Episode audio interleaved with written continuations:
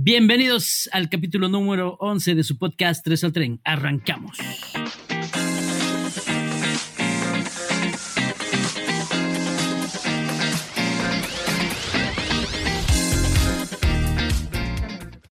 ¿Qué tal, gente? Sean bienvenidos al nuevo capítulo de su podcast 3 al tren. Mi nombre es José Roca, Juanjo para los amigos. Y hoy tenemos un capítulo muy especial, la segunda entrevista en el podcast pero no quiero empezar sin antes presentar al equipo de lujo que tenemos acá en el podcast. Bienvenidos muchachos, ¿cómo están? Buenas, buenas, muy buenas a todos los que están escuchando el podcast 3 al tren en el capítulo número 11. Estamos empezando nuestro tercer mes y estamos ahora con buenos cambios, ¿no? Están escuchando, estamos, estamos con invitados y hoy tenemos un invitado de lujo, un invitado muy especial y un invitado que todos estamos viendo, yo creo, ahí cuando estamos cuando con el celular. y, y, mira, eh, que yo cuando estoy en la hora de almuerzo ahí con la familia y demás, vemos sus videos. Eso es algo que él no sabe. Así que luego vamos a estar comentando. ¿Cómo estás, Kai? Hola, hola a todos. Es un gusto nuevamente saludar a todas las personas que nos escuchan, ¿no? Y ya en este capítulo 11, siempre renovados y siempre con los mejores invitados de acá para adelante y para muestra un botón con el invitado tan grande que tenemos hoy. Sí, sí, sí. Hoy día tenemos a, para mí, uno de mis youtubers y creadores de contenido favoritos, nacionales, obviamente.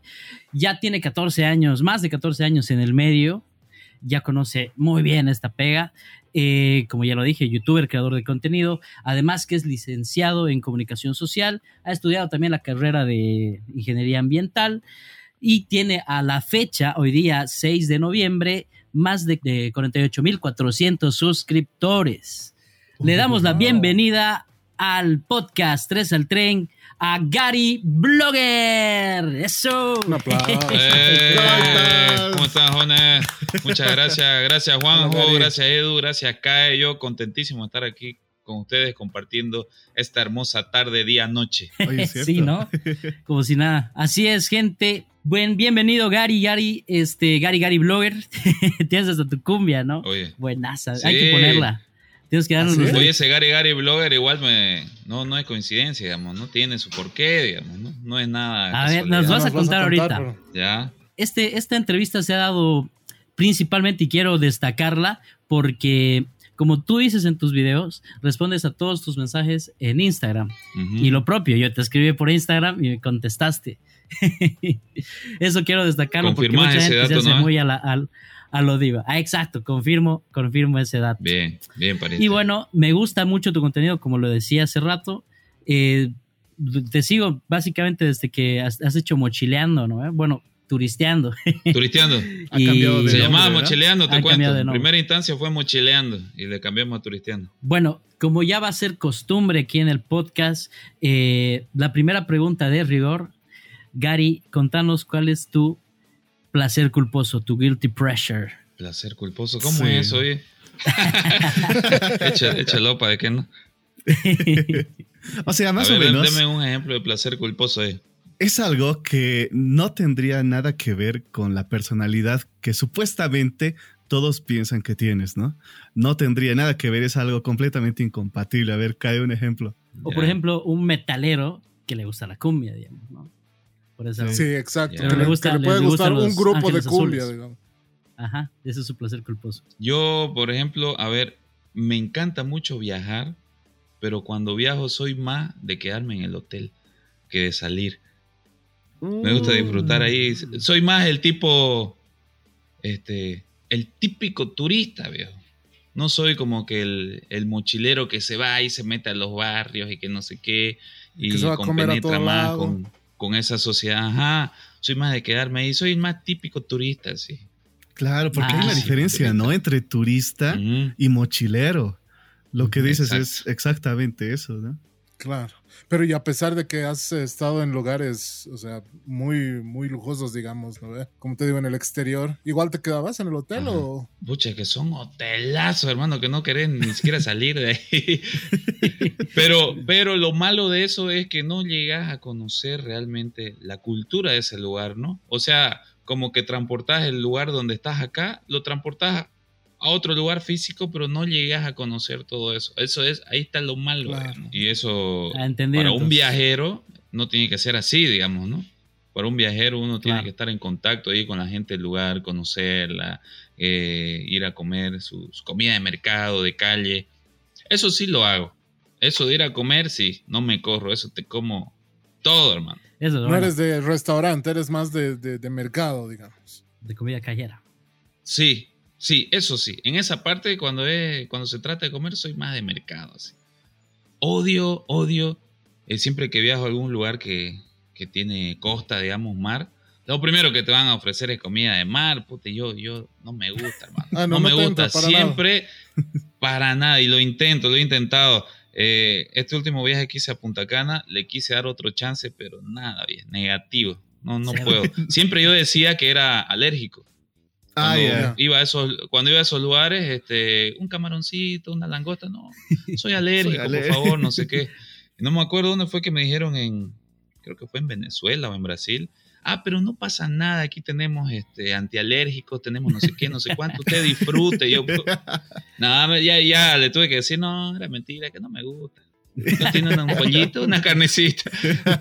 Ahora ya me dijo un médico que no es tan así, ¿no? La otra vez estaba charlando con un médico y me dice, no, no es tan así, que te tomas un antialérgico y comes lo que te dé la gana. Tampoco es así, digamos. También me la estaban charlando, digamos. Claro, pero, eh, o sea, el sabor de, de la comida de mar no te, no te agrada para nada. No, el pulpo sí, el pulpo lo paso, es bien. Chicharroncito. Pero los otros bichos, esos chulupis de mar, cero.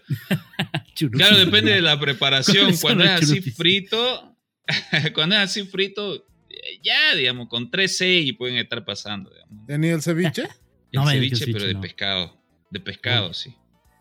Claro. Ay, De- El otro, los camarones. no, Por ejemplo, hay el cóctel de camarones, ¿no? Yo No, cuando fui a Cartagena, no, no, sí. no, no, no, no, no, no. Y sabe que en, el, en este último viaje en un, en un eh, restaurante francés me invitaron foie gras.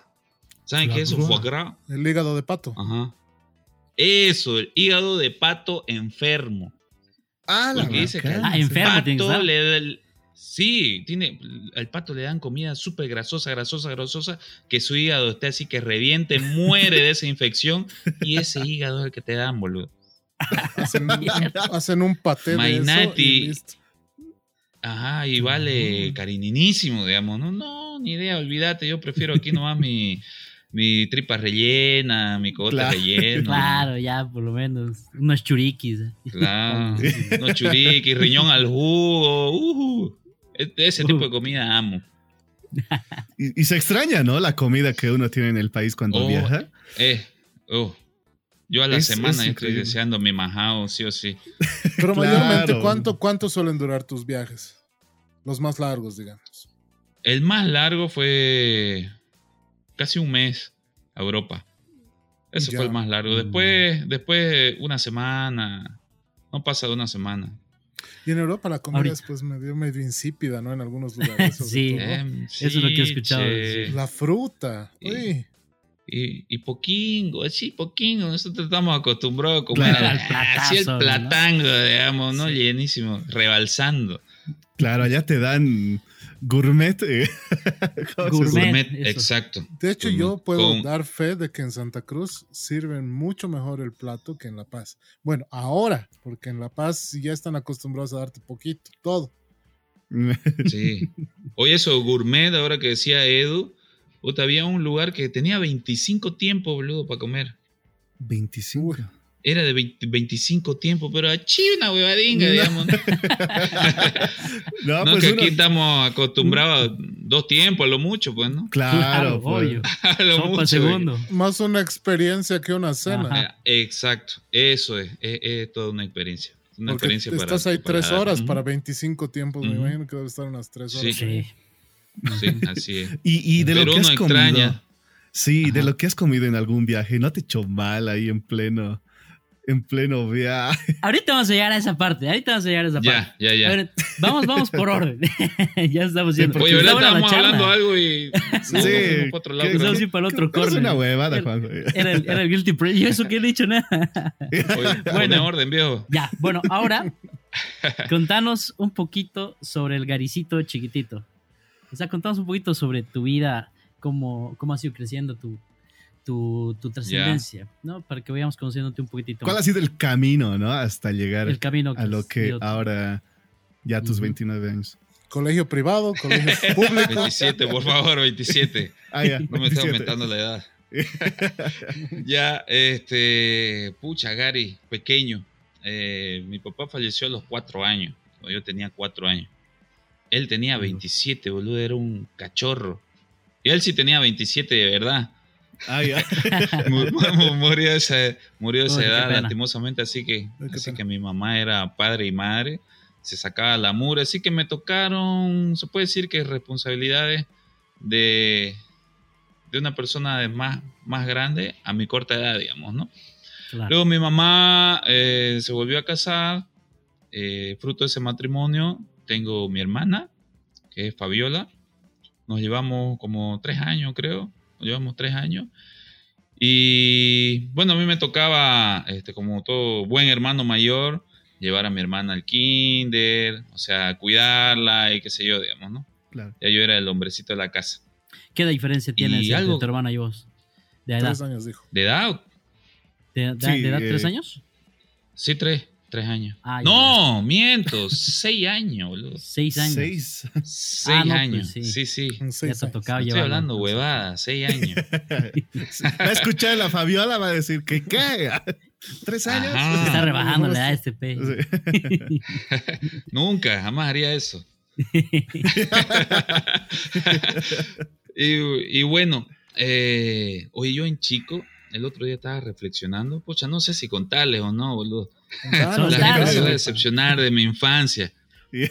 Estábamos, eh, que estábamos contándole a mi hija en realidad. Yo tengo dos hijos, eh, Cadence, de 12 años, y Gary, se llama igual que yo, Gary Junior. de 8.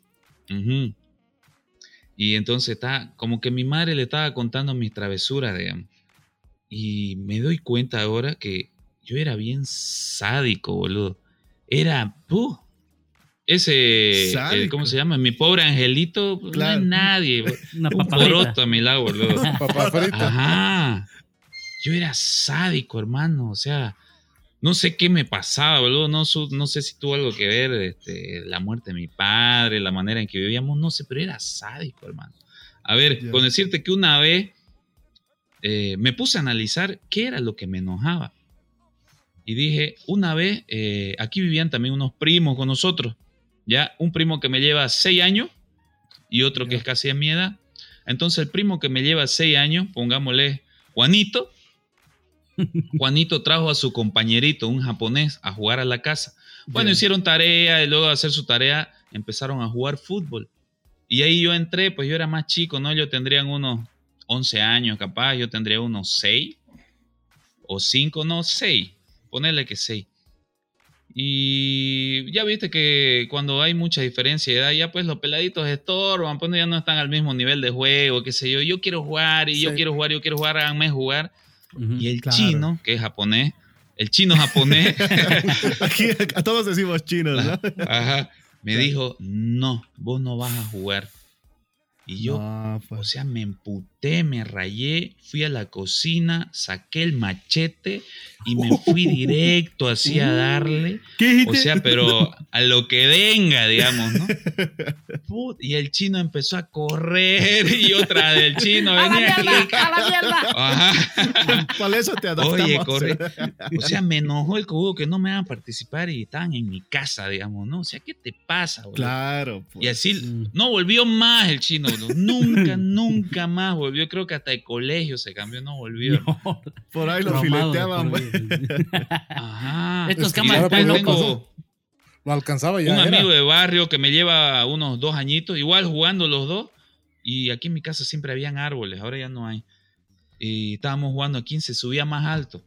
Igual el tipo se subió más alto que yo y yo me emputé, me bajé y empecé a bajarlo a piedrazo. Bájate, carajo. A pie- Le tiré No uno aquí en la frente. Ah, No. tiene hasta ahora. Hasta ahora tiene su cicatriz aquí en la frente, el piedrazo que le. Ay, lo, lo sigues viendo. O sea, y te has metido en Claro, claro, es mi amigo, pero como que un buenos años no hablamos, parece que su mamá le dijo, nunca más vas a ir donde ese pelado de mierda, loco, enfermo, que ni sería. Pero ya así en grandecito, ya volvimos a charlar, no y somos amigazos. Y siempre le veo su cicatriz, me da chiste. Harry Potter ya se va.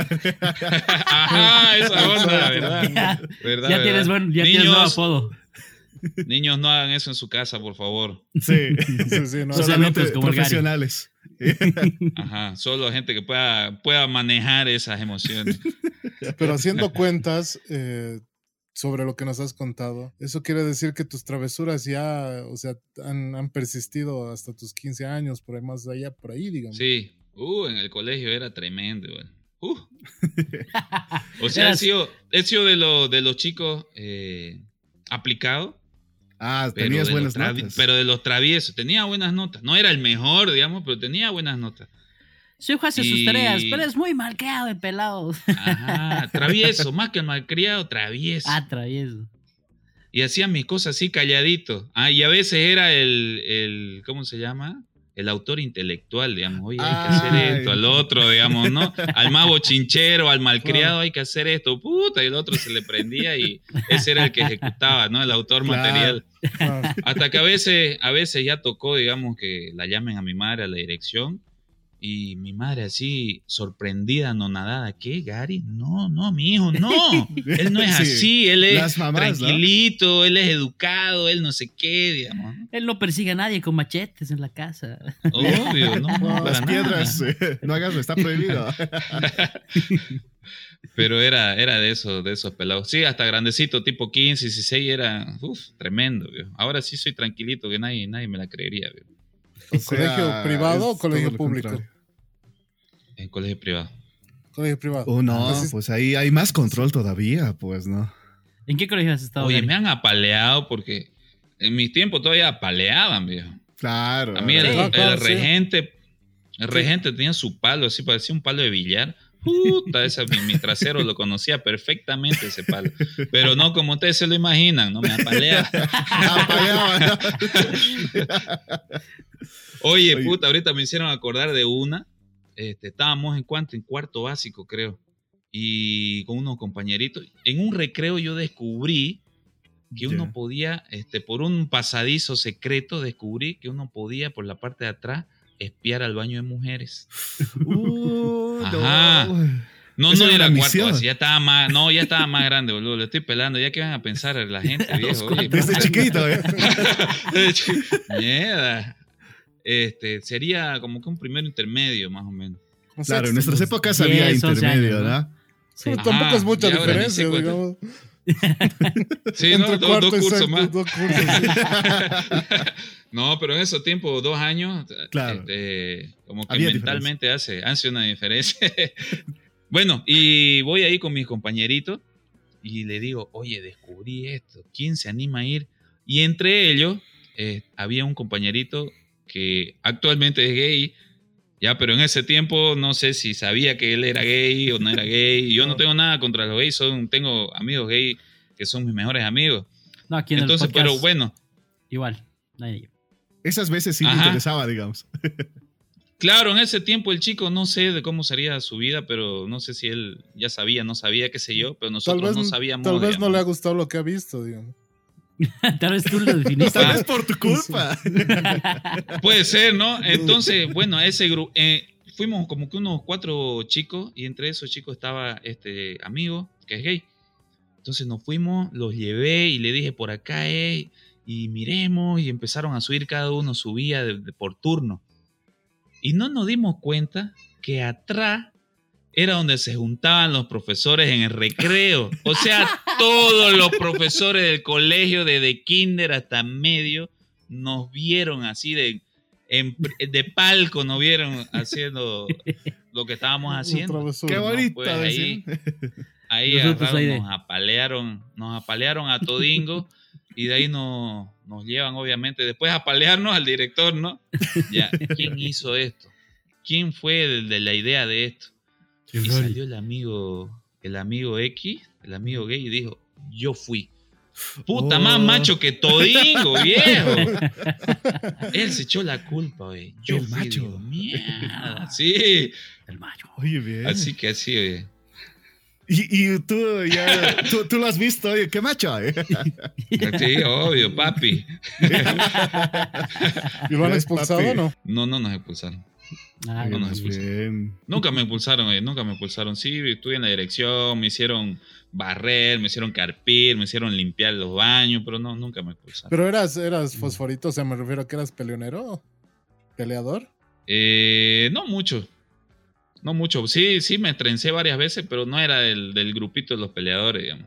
Ah, sí, porque siempre hay ¿no? un grupito que es consecuentemente. Que el les gusta andar en peleada. ¿no? ¿Me estoy mirando te has- feo? Te, te has debido enterar. o sea, esa cuestión de, de los puños, bueno, en nuestros tiempos más que todo, yo diría, era muy, es muy diferente en Santa Cruz que en La Paz. De hecho, en Santa Cruz creo que son más, más de pelear correctamente, ¿no? O sea, nada de piso, nada de tonterías.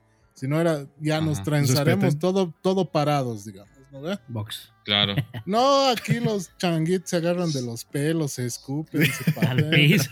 Sí, no, aquí son Como salvajes. Potosí. Aquí Como son salvajes, pero No. sí, allá, la primera vez que tuve la oportunidad de pelearme en Santa Cruz, mm, me ha sorprendido que diga, ya todo parados. Yo, ah, ok. Claro. ¿Tú qué es eso? Bueno. eh? Y, y- Nunca nadie se había preocupado tanto por mí. claro, exacto. Más limpio acá y nada que en el piso, en echado, nada. Todo de frente, paradito. Sí, sí, así es la cosa. Una vez me huequearon entre no sé cuántos serían, 15, 20, boludo. Oye, Aquí Pero eso ya, no fue. Eso ya fue como que en cuarto medio por ahí, en la promoción. Para digamos. la promo. Pero no fue en el colegio, ya fue una fiestita así. Ah, Año Nuevo era, boludo. En Año me acuerdo. ¿Así has empezado nuevo. tu año? Aquí está tu año nuevo, así pendejo. empecé, me, me huequearon. Nosotros decimos huequear así, ¿no? Cuando te, te pegan entre varios, digamos. Sí, Y por Ah. estupideces, me acuerdo que estaba yendo yo a una fiesta que estábamos haciendo entre varios amigos. Ya. Ah, yo fui a recoger la soda o algo así, pero la cuestión que estaba regresando de la fiesta. Y pasó una chica muy bonita y esto fue, no sé si ubican ustedes, pero afuera del colegio, antes era, se llamaba Colegio Juan 23, ahora se llama Colegio de la Sierra en el canal Cotoca. Ya. Entonces ubico, ya. pasó una chica bien linda y solo la molesté, boludo, solo, o sea, la, la típica molestada, ¿no? Mi amor, que estás Mm. bonita, que no sé qué, que no sé cuánto.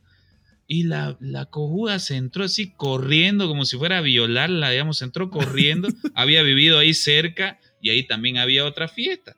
Puta, han Mm. salido de allá, hermano, todito, como si le estuviera correteando para secuestrarla Claro, y pues. me dieron entre todingo, hermano. Puta. Y yo lo único es hacerme una, una bolita así como un feto en el piso y Claro. taca, taca, taca, taca, tiqui, tiqui, tiqui, tiqui, de todos lados. Claro. Ajá. ¡Feliz año nuevo! Pu, pu, pu. Oye, tú, es verdad, ¿no? Como el video ese del ladrón que lo tiran del techo, ¡piñata! Así más o menos. Puta, qué Oye, no, qué fregado empezar así. Pero entonces tú te defiendes cuando hay que defenderse. Y yo Sí, creo que hay que ser así, ¿no? En la vida. Sí. Hay Sí, que saber afrontar, afrontar lo- lo- los golpes que te llegan. Soy medio. Mi paciencia la tengo pandinga. Pandita, así. ¿Se entiende Mm. o no? Para los collas, no, soy poca nosotros pulga, no. soy poca pulga. Ah, soy, ya, ya. soy muy, Eh, Ah, soy muy colla para. ah, ya. Es que voy a decir. Es que voy a decir, por esta, eh, ajá, esta piscina es honda. Esta Ah. parte es honda y esta parte es pandita. O sea, donde, Ah, donde no es tan hondo, digamos, ¿no? Entonces Ah, mi paciencia es pandita, es así, chiquitita, digamos. Ah, ya, ya. Ah, ya, ya, ya. Entonces Ahora- así, como dice ¿no? Eres de pocas pulgas. Es fosforito. Ajá. Fosforito también decimos, ¿no? ¿Para qué? Peleas así últimamente. mm, creo que la última habrá sido hace unos cinco años, capaz, con un micrero. ¿Quién no se ha peleado con un siempre, micrero? ¿Quién Sí, no se ha peleado con un micrero? Sí. Y más cuando estás manejando. Sí, pues si Sí, no te yo iba en en moto. Latinoamérica. Ah, moto. Yo iba en moto y el, y el cojudo casi que me atropella, digamos, ¿no? Por estar haciendo carrera con el otro, Ah, con su otro compañero, qué sé yo. Puta, casi me atropella, entonces lo alcancé yo en moto y le tiré un puñetazo por la ventana, así, pequi. y ya obviamente el cojudo paró, yo paré, pero yo vivo, no me saqué el casco. Ni Claro, los guantes, claro. o estabas. Yo con casco, ta, ta, ta, ta, ta, pero yo con casco. pero ¿sabes qué me hizo el cojudo? ¿Sabes qué me hizo el cojudo? Este, porque yo bajé y quise subir al micro, pero en lo que estaba subiendo me recibió con un planchazo aquí, ¡pa! Y me tiró allá al suelo, viejo. me estaba esperando así, o sea, apenas abrió la puerta. ¿Quién le abriría la puerta? Porque yo, yo digo, él no pudo Claro, abrirse la puerta y bajarse. es, a- es lejos. Alguien le abrió la puerta, pero en lo que yo quise subir, me recibió el planchazo ese. Hasta la primería No. de eso, ¿verdad? This is Ajá. el y, y tengo una foto, Oh. oye, te- tengo la foto de mi polera, está marcada la pata del seguro. Me parece que estaba de abarca, no sé. Está marcadita. Tengo una foto de eso, la voy a pasar ahí para que ilustren ese blog. pero Y después, has, tienen las imágenes. después lo has partido. Claro, con casco. Obvio, peor que yo estaba con mi casco. O sea, me, me tuvo que haber dado alguno porque tenía por acá unos moretones. Pero yo estaba con casco, boludo, eso me, me blindó. Más bien. Oye, ve, te salió barata. Qué marica.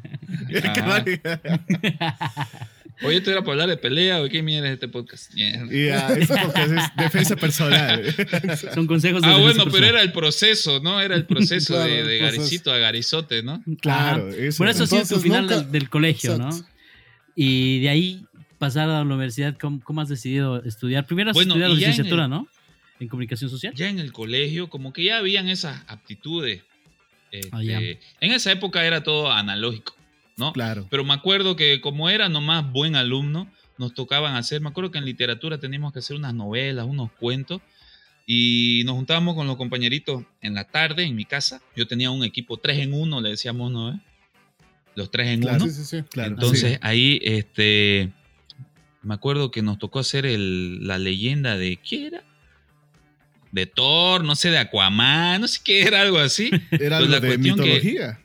Ajá, nuestros efectos de sonido los creábamos, boludo. Entonces yo le decía, vamos a grabar nuestros efectos de sonido. Claro. Entonces, por ejemplo, como que la criatura tenía que meterse al mar y agarrábamos el micrófono, lo poníamos cerca de un balde, tirábamos una piedra y grabábamos ese efectito. Con cassette y todo, así, grabábamos en cassette, ¿no?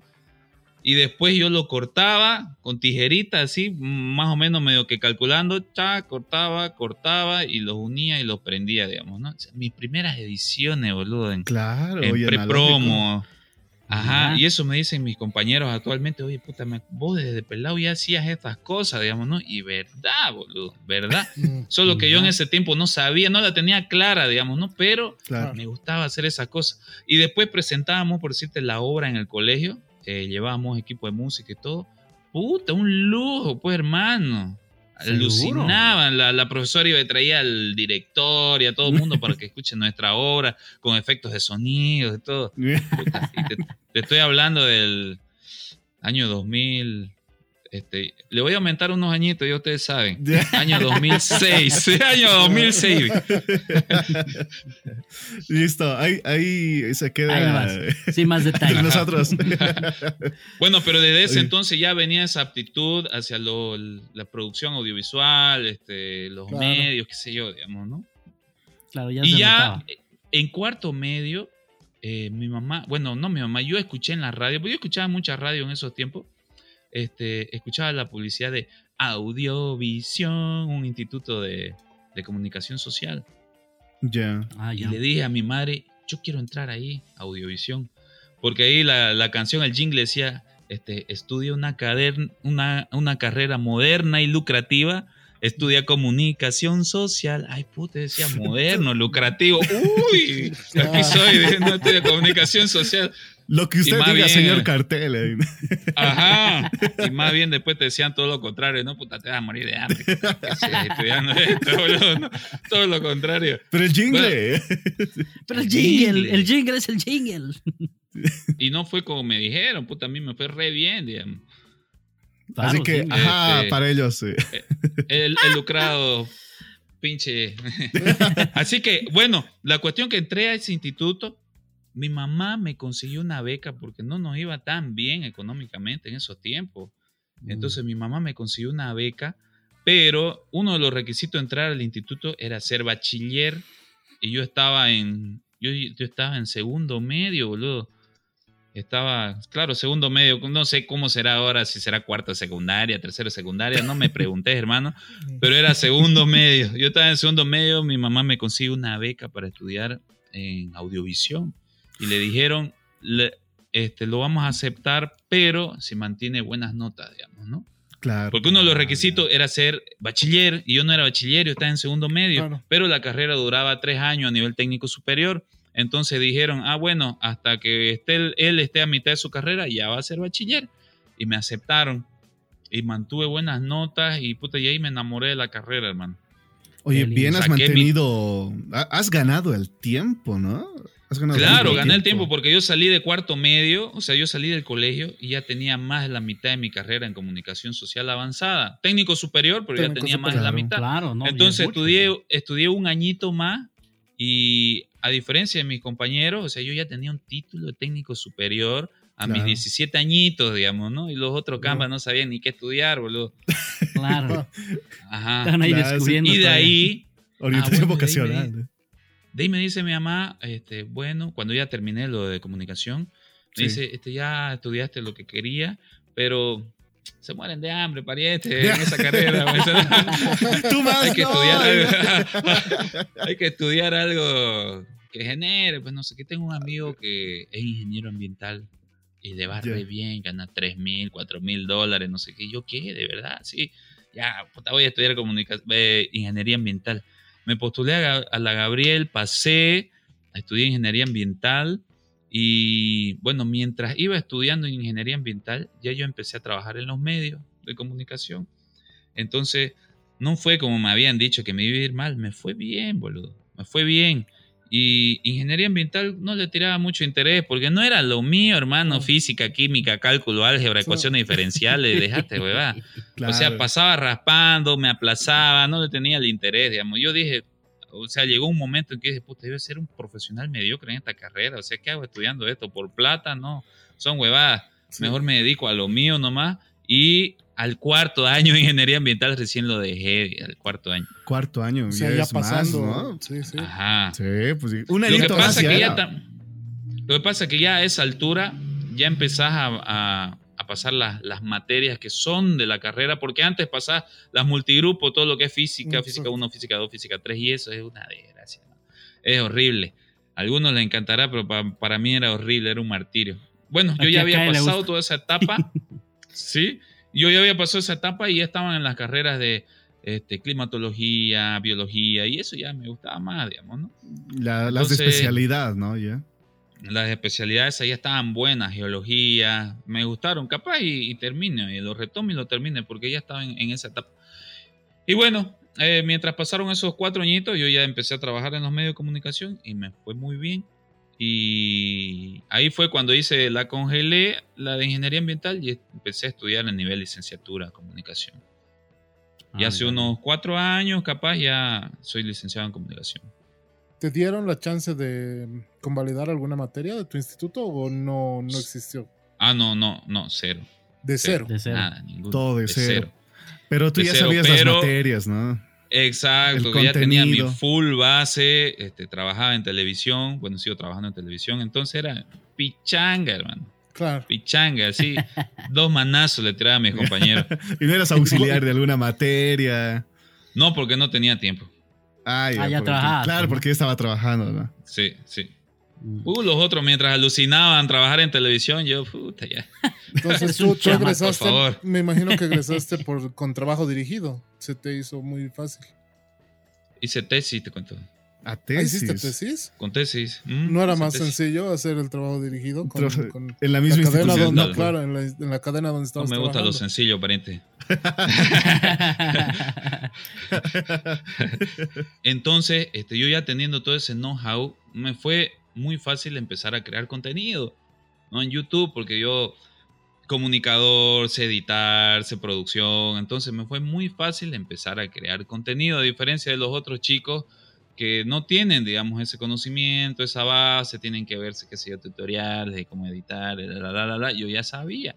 Por eso... Claro, tú has empezado haciendo edición Sí. netamente analógica, ¿no? Eh, así que por deporte sí hice analógica, pero cuando ya empecé a trabajar profesionalmente no, no llegué a hacer ediciones eh, de manera analógica. Ya entré a lo, a lo digital ya. ¿Y en qué canal no empezaste lineal. a trabajar? ¿Cuál cuál ha sido tu primer trabajo? ¿En qué canal? En Full Televisión, un canal local de acá, pero que en ese tiempo, o sea, venía con todo, porque es más, hasta su eslogan era la televisión del futuro. O sea, mientras las Mm. grandes redes estaban, Unitel, Red 1, qué sé yo, aún trabajaban con Umatic, eh, Full Televisión trabajaba ya en disco duro, tenía cámara con disco Oye, duro. Claro. Entonces Ah, era mira. puta, y yo entré directo así, con una patada voladora a lo digital, digamos. Muy bien. Oye, bien. Y, ajá, y, y ya sabía editar en no lineal, digamos, en Adobe Premiere y todo, porque un amigo que estudió en Francia me enseñó lo básico. Entonces yo empecé a, a escudriñar ahí, a, practicando, sabía editar en computadora, digamos, ¿no? Y me llevaron y ahí empecé a trabajar en Full Televisión en el departamento de prensa, sí.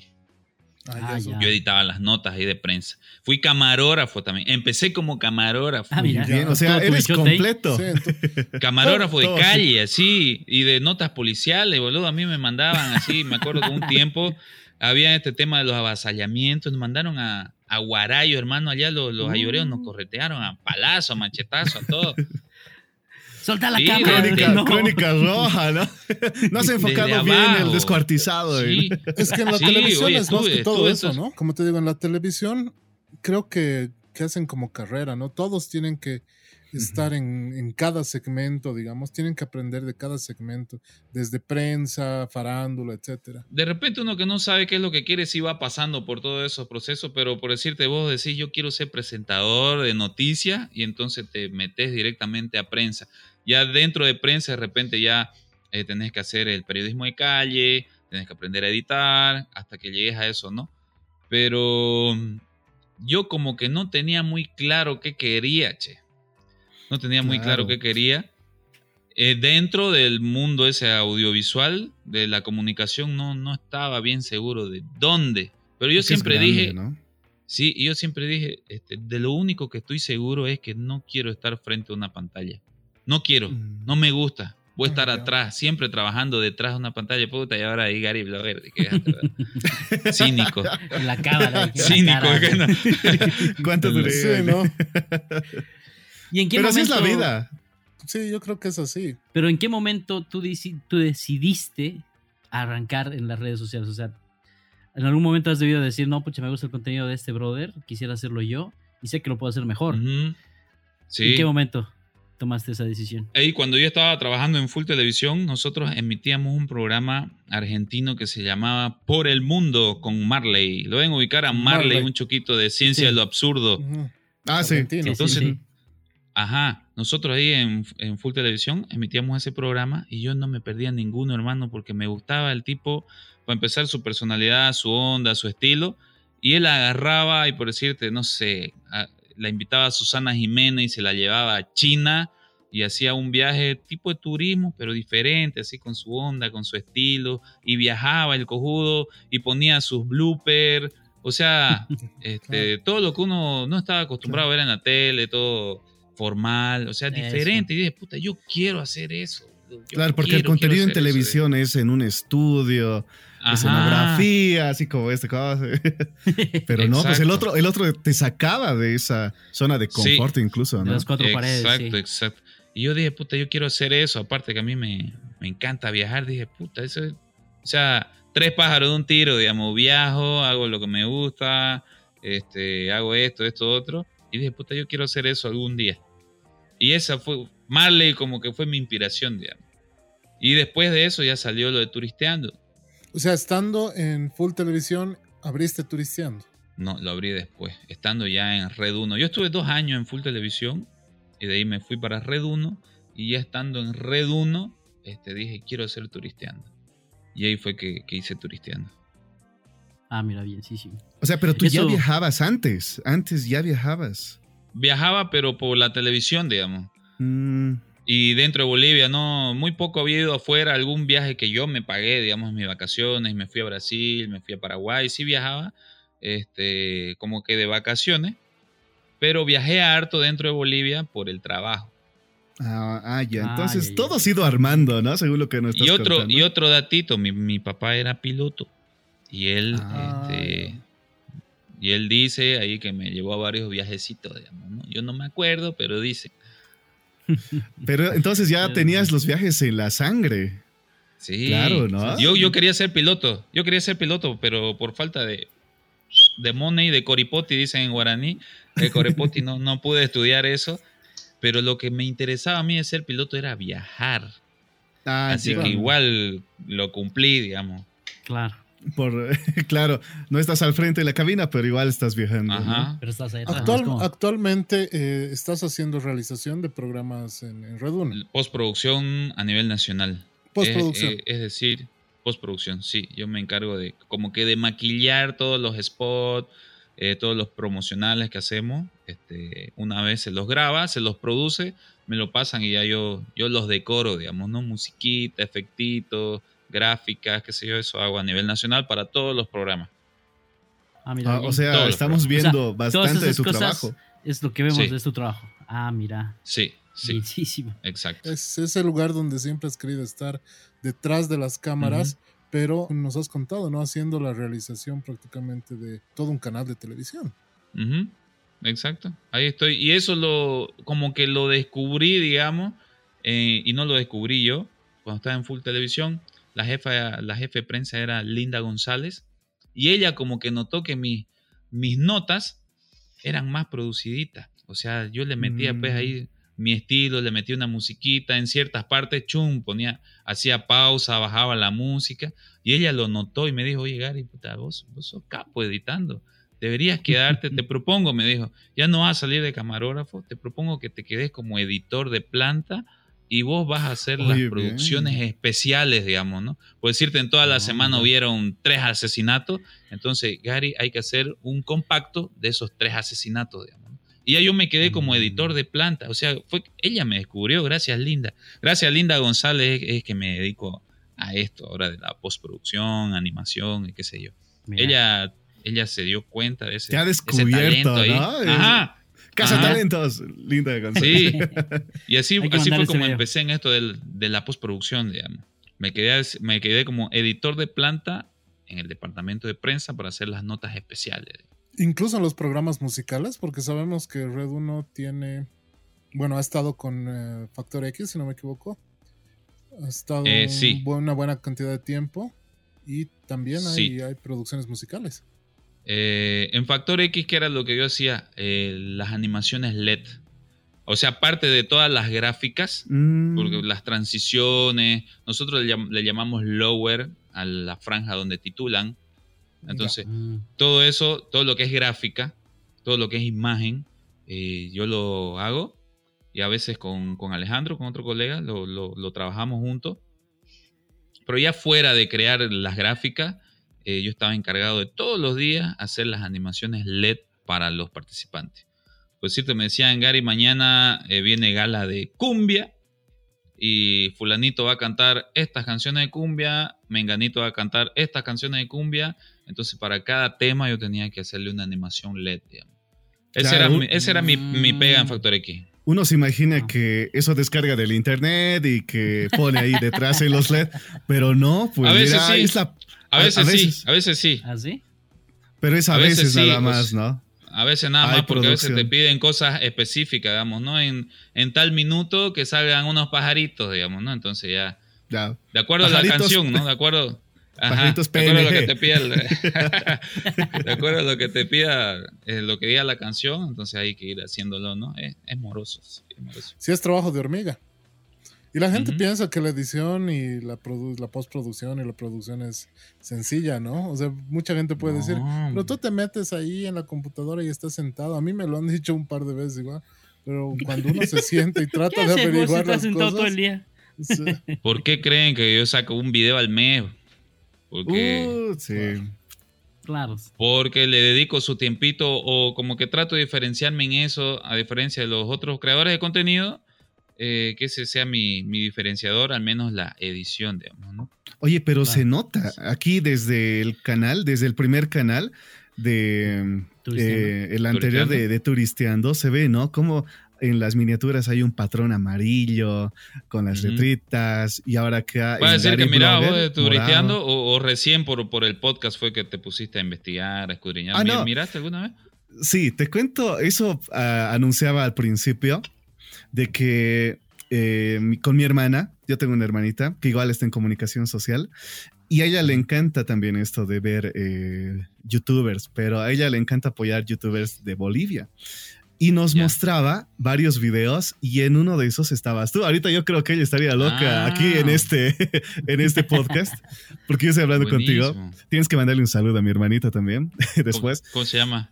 Jocelyn Aguirre. Bien, Jocelyn. Gracias.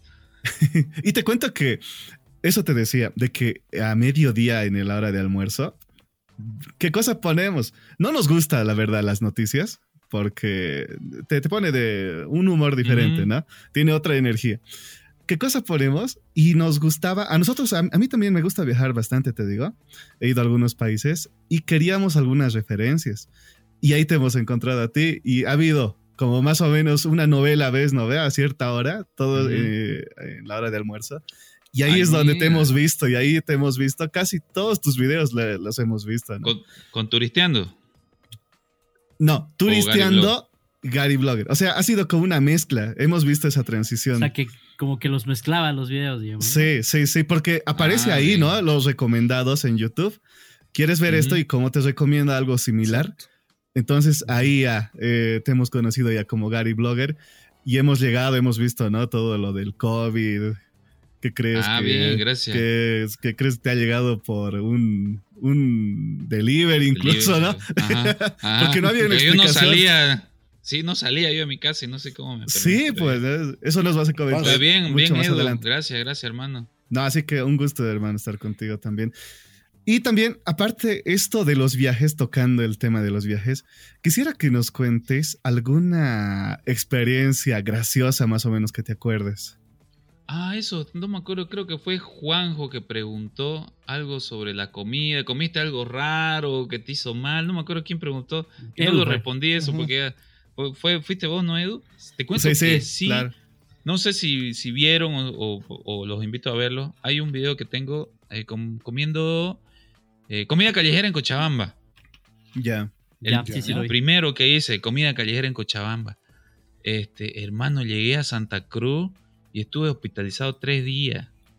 Una infección del carajo. Sí, tuve una infección así del carajo, de la puta.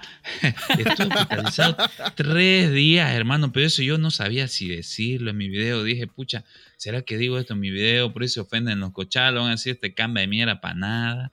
Este, pero fue que yo abusé, digamos, ¿no? O sea, cuando yo hice ese video, me traían mi plato de. O sea, me terminaba el plato, ¿me entendés? Ahí Claro. descubrí que no tengo que comer, solo tengo que degustar, digamos, solo tengo que probar un poquito y chuca a un lado, digamos. Pero yo en ese primer video le mandaba todo, hermano, me lo comía todito, digamos, ¿no? O sea, como un Comí catador, todo. ¿no? Ajá, Catador todo el laping, todo el, me acuerdo que comí, ¿qué fue en el Mm. primer video? Ispis, comí ispis, me lo vacié, todo digo los ispis, no, pues me dio una infección de la mierda y dije, no, puta, por eso se ofenden, mejor no lo digo. Y recién lo estoy diciendo ahorita, mira, dos años después. Pues me En exclusiva, infección. Gary Blogger se enferma en Cochabamba. Ajá. Me dio una infección, boludo. Estuve en la caja petrolera tres días. Señor. Con suero, con todo. ¿no? Ajá. Infección Ya nivel cuando hice la- eh. Ajá, cuando hice la segunda parte ya con miedito, ya solo degustaba, digamos, ¿no? Me Mm. trajeron la, la, la sopa de nepe, un pedacito nomás. Quería comérmela El toda, pero me comí un pedacito nomás. ¿Eso, ¿Eso lo probaste en Cochabamba o acá en La Paz? Cocha. ¿Has ido a La Paz? No he ido ¿Has todavía a? La Paz, no he hecho videos sobre eso, che. Eh, pero Ya- a Titicaca tienes. viniste, ¿no? Al, al lado Titicaca. Ah, sí, he ido a Titicaca, pero con La ciudad de pasada nomás, ¿no? Sí, con turisteando. Con Gary Blogger no he ido. Voy a ir a La Paz. Ahí también les adelanto, nadie sabe. El, para el partido de Bolivia-Uruguay voy a estar en La Paz el 16 de noviembre. Me voy yo el 15 en la noche, en el último vuelo. Entonces, el, todo el 16 en la mañana voy a estar libre Ah, oye, para el partido, porque es en la tarde, es a las 4 de la tarde recién el partido. Me imagino que hay que irse unas dos horas antes, supongo, no sé. Acá Ah, sí, eh, unas no, dos horitas antes. Sí. Sí, dos, Dos horitas antes. Dependiendo también de dónde te vas a hospedar, porque si, si te vas a hospedar cerca de Miraflores, vas a estar por ahí. Porque La el logres. ambiente, el ambiente se siente ¿Ya alrededor. tienes? ¿Ya tienes más o menos? ¿Si ¿Sabes dónde te vas a quedar? Tengo. eh, no sé la dirección, pero un amigo me ha invitado y tiene un penthouse y todo, y me voy a quedar, pero no sé en qué, no sé dónde. Les mentiría si le digo es en tal parte, no, no sé. En un Penthouse. cholet, tal vez, ahí vas a ver. En el alto. en el alto. El penthouse es en la máscara de Iron Man. Es que los penthouse aquí son una papa frita, lo de los cholets. No sé si te has enterado. Sí. Los Sí, cholets ah, aquí me han son dicho. una maravilla. Me han dicho.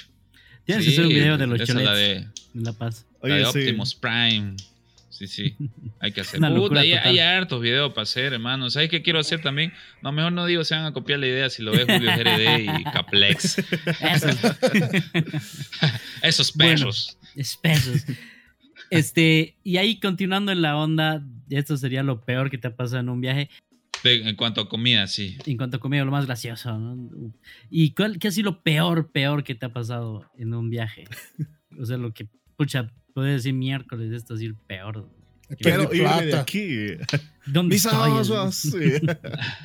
Oye, creo que. A ver, creo que lo más peligroso.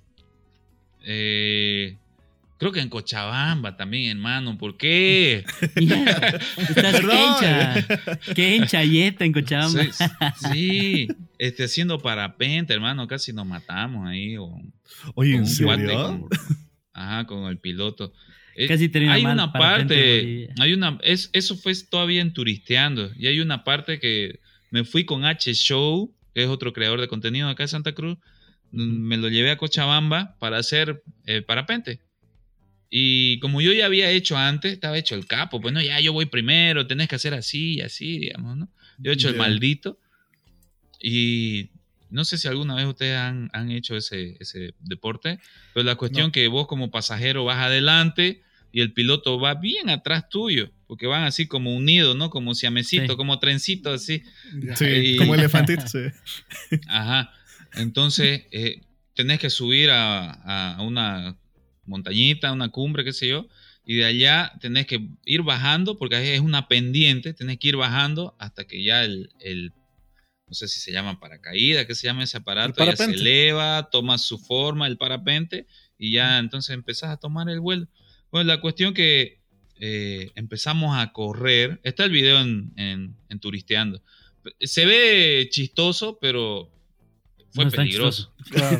Sí. No, no es cuando te, cuando te pasa a vos no es tan chistoso, digamos, ¿no? Entonces la cosa es que como yo soy grandote, mido un 87, Sí, es grande. no parece, ¿no? En los videos. Sí, no, no, no, no, pareciera, parece. siempre que alguien me conoce me dice, puta hermano, había sido grandísimo, ¿Qué digamos, estás ¿no? comiendo?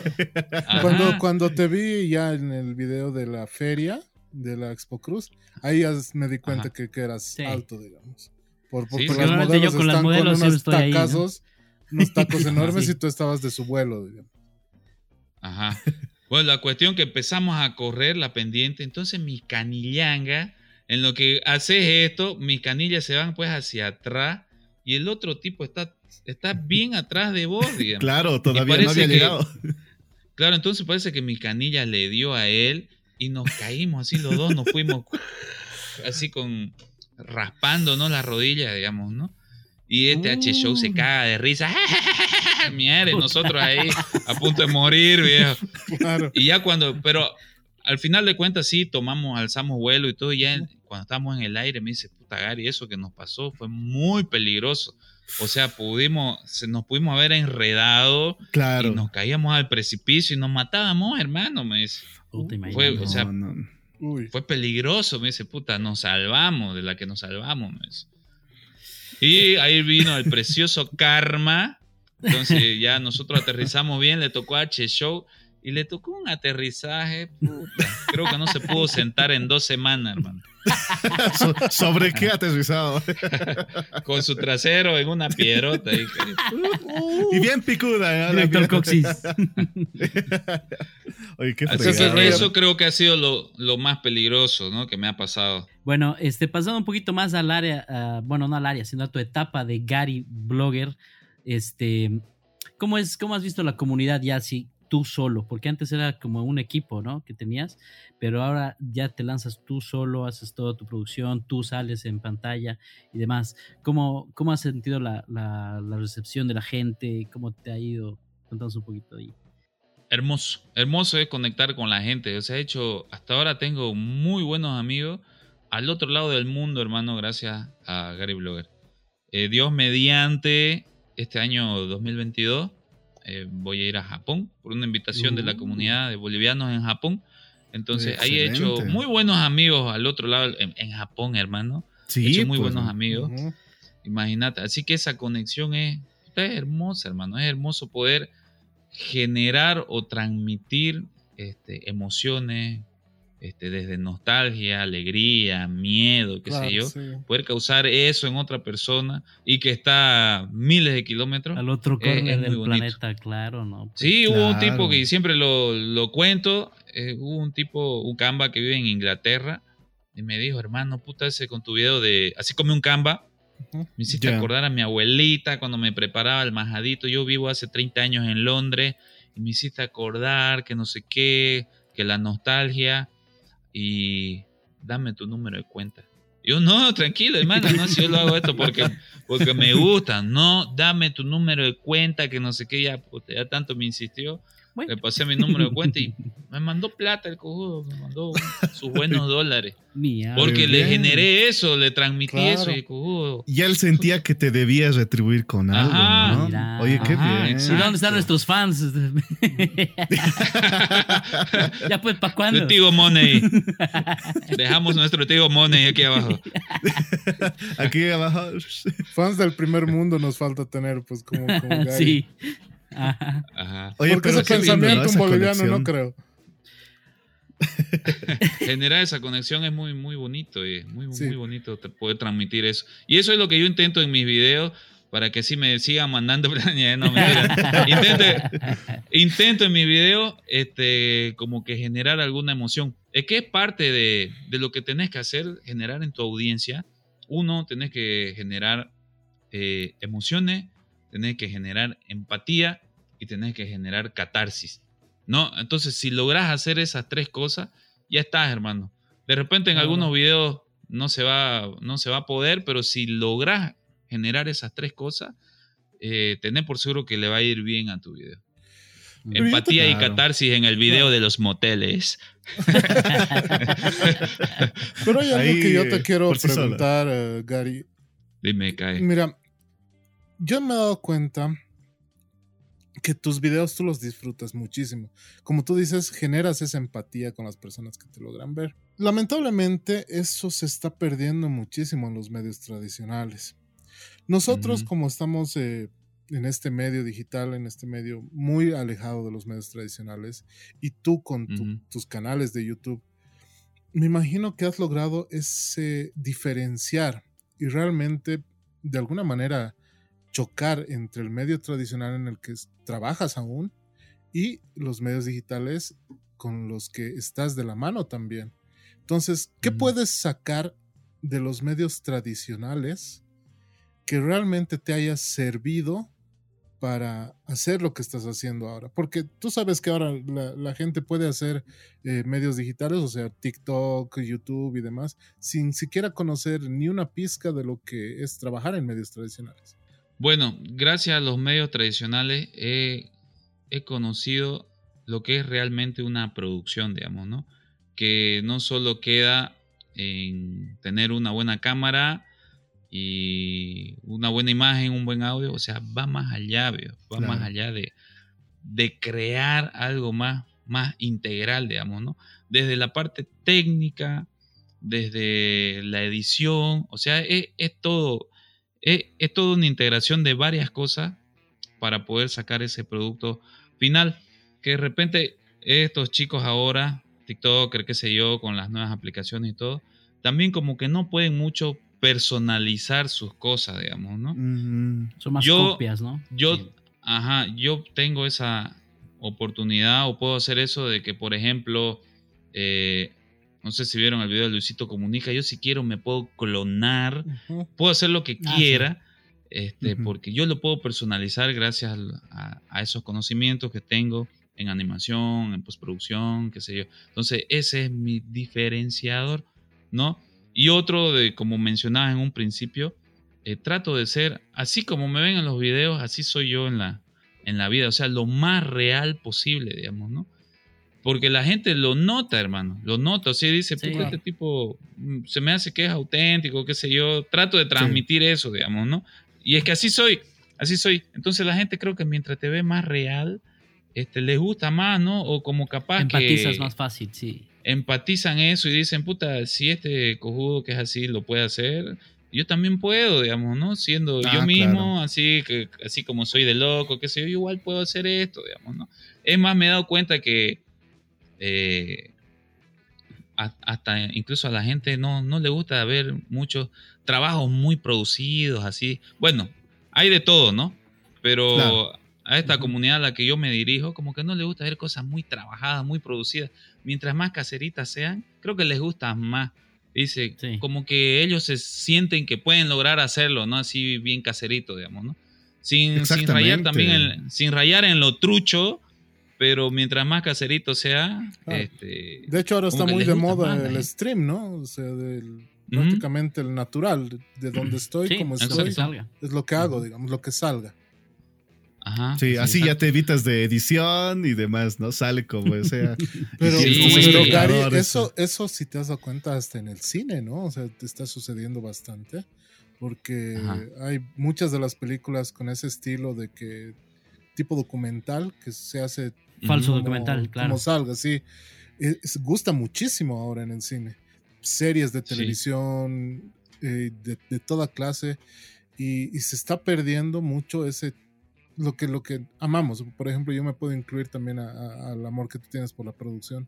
Se está perdiendo bastante ese, ese gusto por el buen trabajo. Pero Así también es, eso, es por eso, es por eso, porque como te decía Gary en un principio, yo estaba buscando lugares para viajar y por eso también hemos llegado a tus videos. Y Ajá. lo que has dicho es perfecto, porque ahí uno piensa que puede hacer lo mismo que está haciendo el youtuber. Entonces, podemos tomar en cuenta todo lo que está hablando y ver, y, y mira cómo es esa conexión que generas, que luego todos los días a las 12, 12 y media, en la hora de almuerzo, teníamos que poner ahí un videito Ve, tuyo. Imagínate, Entonces, en el momento más especial del día, porque está toda la familia junta. Puta, Claro. es, es hermoso. Ah, me estaba olvidando de algo muy importante. Eh, recién eh, tenía una, una seguidora, digo tenía porque ya falleció la señora, era una abuelita. Ah, qué verga. Era Bueno. una abuelita, dice que ella no se perdía. Después ya la hija me escribe por Instagram y me cuenta que la señora no se perdía ni un video mío. Es más, me dice ella así, textual, y lo tengo aquí su mensaje, hermano. Soy capaz de buscarlo. Este, yo, yo ponía sus videos, me dice, como calmantes para mi mamá cuando ya estaba en las últimas, digamos, ¿no? Uy, qué- cuando qué ya estaba duro. en el hospital, cuando estaba en el hospital, dice que el último video que vio la señora fue el de la Fecpocruz, de la Hipocruz, Ah, ya sé. que es mi, creo que es mi penúltimo video, hermano, o Sí, mi sí. antepenúltimo video o algo así. Sí, sí, no me Pero ese fue el antepenúltimo. último video, ese fue el último video que vio la señora estando ya así en su, ajá, en sus últimos días En y lecho. poneme el video de Gary. Puta, Claro, hermano. claro. La doñita se murió mirando mis videos, hermano. Pues le gustaba, no sé. Me dice la señora, yo creo, me dice que lo que pasa que el, el esposo de la, de la abuelita ya era fallecido. Y ella me dice, yo estoy, yo estoy pensando que mi mamá lo veía muy parecido a lo que era mi papá en joven. O sea, como que yo me parecía en, en la Ah, actitud, físicamente, parece que yo me parecía al Señor, que en paz descanse, y por eso parece que era la señora que me veía, le gustaba verme. Claro. Y te comentaba, te escribía y o algo así. La señora no, la señora no, pero la, la señorita, la hija, sí me, me- me contó y me decía todo eso, digamos, ¿no? Tú utilizabas tus videos como calmantes, pues, imagínate, hermano. Sí, Imagínate también, eh, ahorita mira, ese es un caso que te has enterado.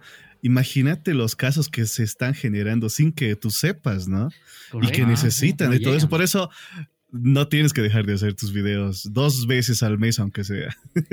¿Verdad? Ahora, y- Me, y me vuelvo- encanta, me gusta. Y vuelvo a rescatar lo que decías Esteban hace rato, ¿no? También un poquito lo que decías de tus viajes a, eh, a Japón, que contestas a tus, a tus mensajes en Instagram. Todo.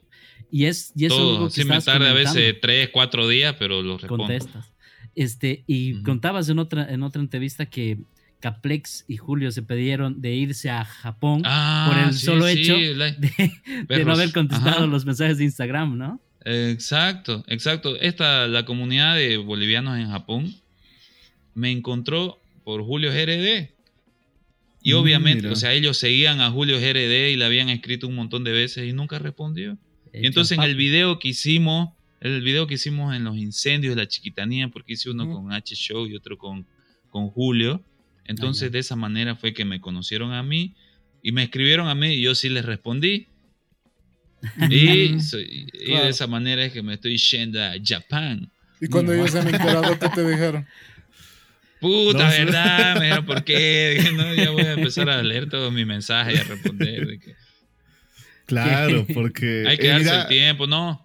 Imagínate, oportunidad. es, es- es el activo más preciado que tenemos, el tiempo. Y que una persona Sí. se dé el tiempo primero de ver Mm. tus videos, de comentarte, de ir a buscarte en Instagram, de volver a escribirte, ¿no? Pues, por lo menos darle las gracias o saludarlo, ¿no? Claro. A veces Claro. deben ser, me imagino que Caplex y Julio también de- deben estar en otro level, tienen más seguidores y hasta no, no les debe dar el tiempo, digamos, ¿no? Imagínate Luisito Comunica ahí, Ah, 30 y no sé cuántos No, millones, eso ya es pues, imposible, digamos, ¿no? Pero Ajá. yo hasta cuando pueda lo, lo voy a hacer, digamos, ¿no? Cuando, me, cuando ya no me escuchen decir, escríbanme en Instagram, yo respondo todos los mensajes ahí, es que ya no me da ya. Mm, Claro. Pero porque es- está siendo sincero también, ¿no? Exacto. Pero yo me he dado cuenta que, la, que tu amistad con la comunidad de, de youtubers a nivel nacional, podría decirse, es bastante cercana a diferencia de otros, Sí. de otros eh, creadores de contenido que tenemos en el país. De hecho, hay una amistad bastante fuerte, como se puede notar con, con Julio. Y con H Show también. Y con, Con Caplex. Caplex. Y con Con Caplex, Caplex. sí, nos llevamos Son- re son bien. Muy buenos amigos tuyos. Sí, hasta tenemos ahí un grupo de WhatsApp ahí. Somos Ah. muy buenos, nos llevamos re bien entre toditos. Nos tratamos de todo. O sea, mientras más mal los tratás es porque más los querés. ¿no? Exacto. Así Ah, que claro. ¿Cómo fue que sucedió esa, esa unión? ¿Por las redes sociales? ¿O por las redes. Por las redes sociales. Netamente. Este, ya a, a Julio, por ejemplo, lo conocí, me- lo conocí mediante H. Pero a H lo conocí mediante las redes. Yo le, le mandé un correo y le dije, oye H, puta, que- eh, eh, quisiera hacer un video con vos en Cochabamba.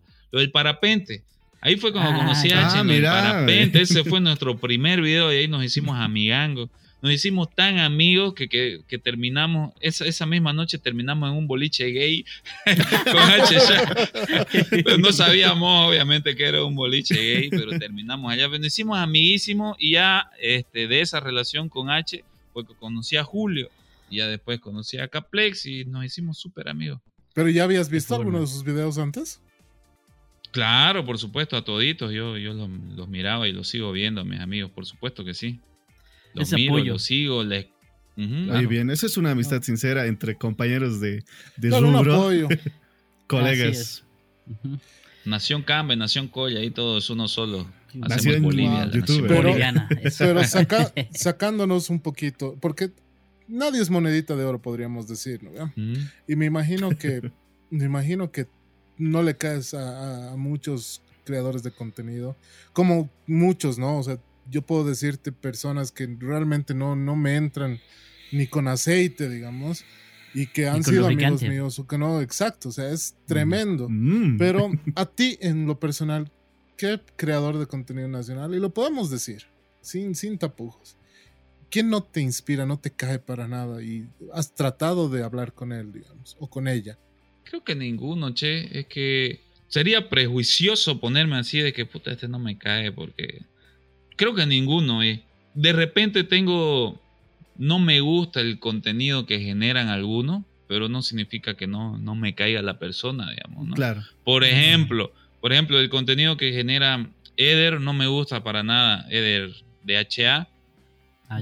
Él hace bromas, no sé qué en la calle. ese tipo de contenido yo no lo consumo, no me Claro. gusta. Pero él como persona hemos tenido la oportunidad unas tres, cuatro veces de encontrarnos. Tipazo, digamos, ¿no? Buenísima gente y él me escribe en los... Él me comenta, yo le comento. Este... Va más por ese lado, pero más Claro. así personalmente eh, sería muy, muy prejuicioso, ¿no? No, no, no, no tengo con, con nadie, che, con nadie. De repente no consumo, no me gusta algún tipo de, de contenido, pero como persona no. Y en los medios tradicionales. En los medios tradicionales, no, che. No, cero.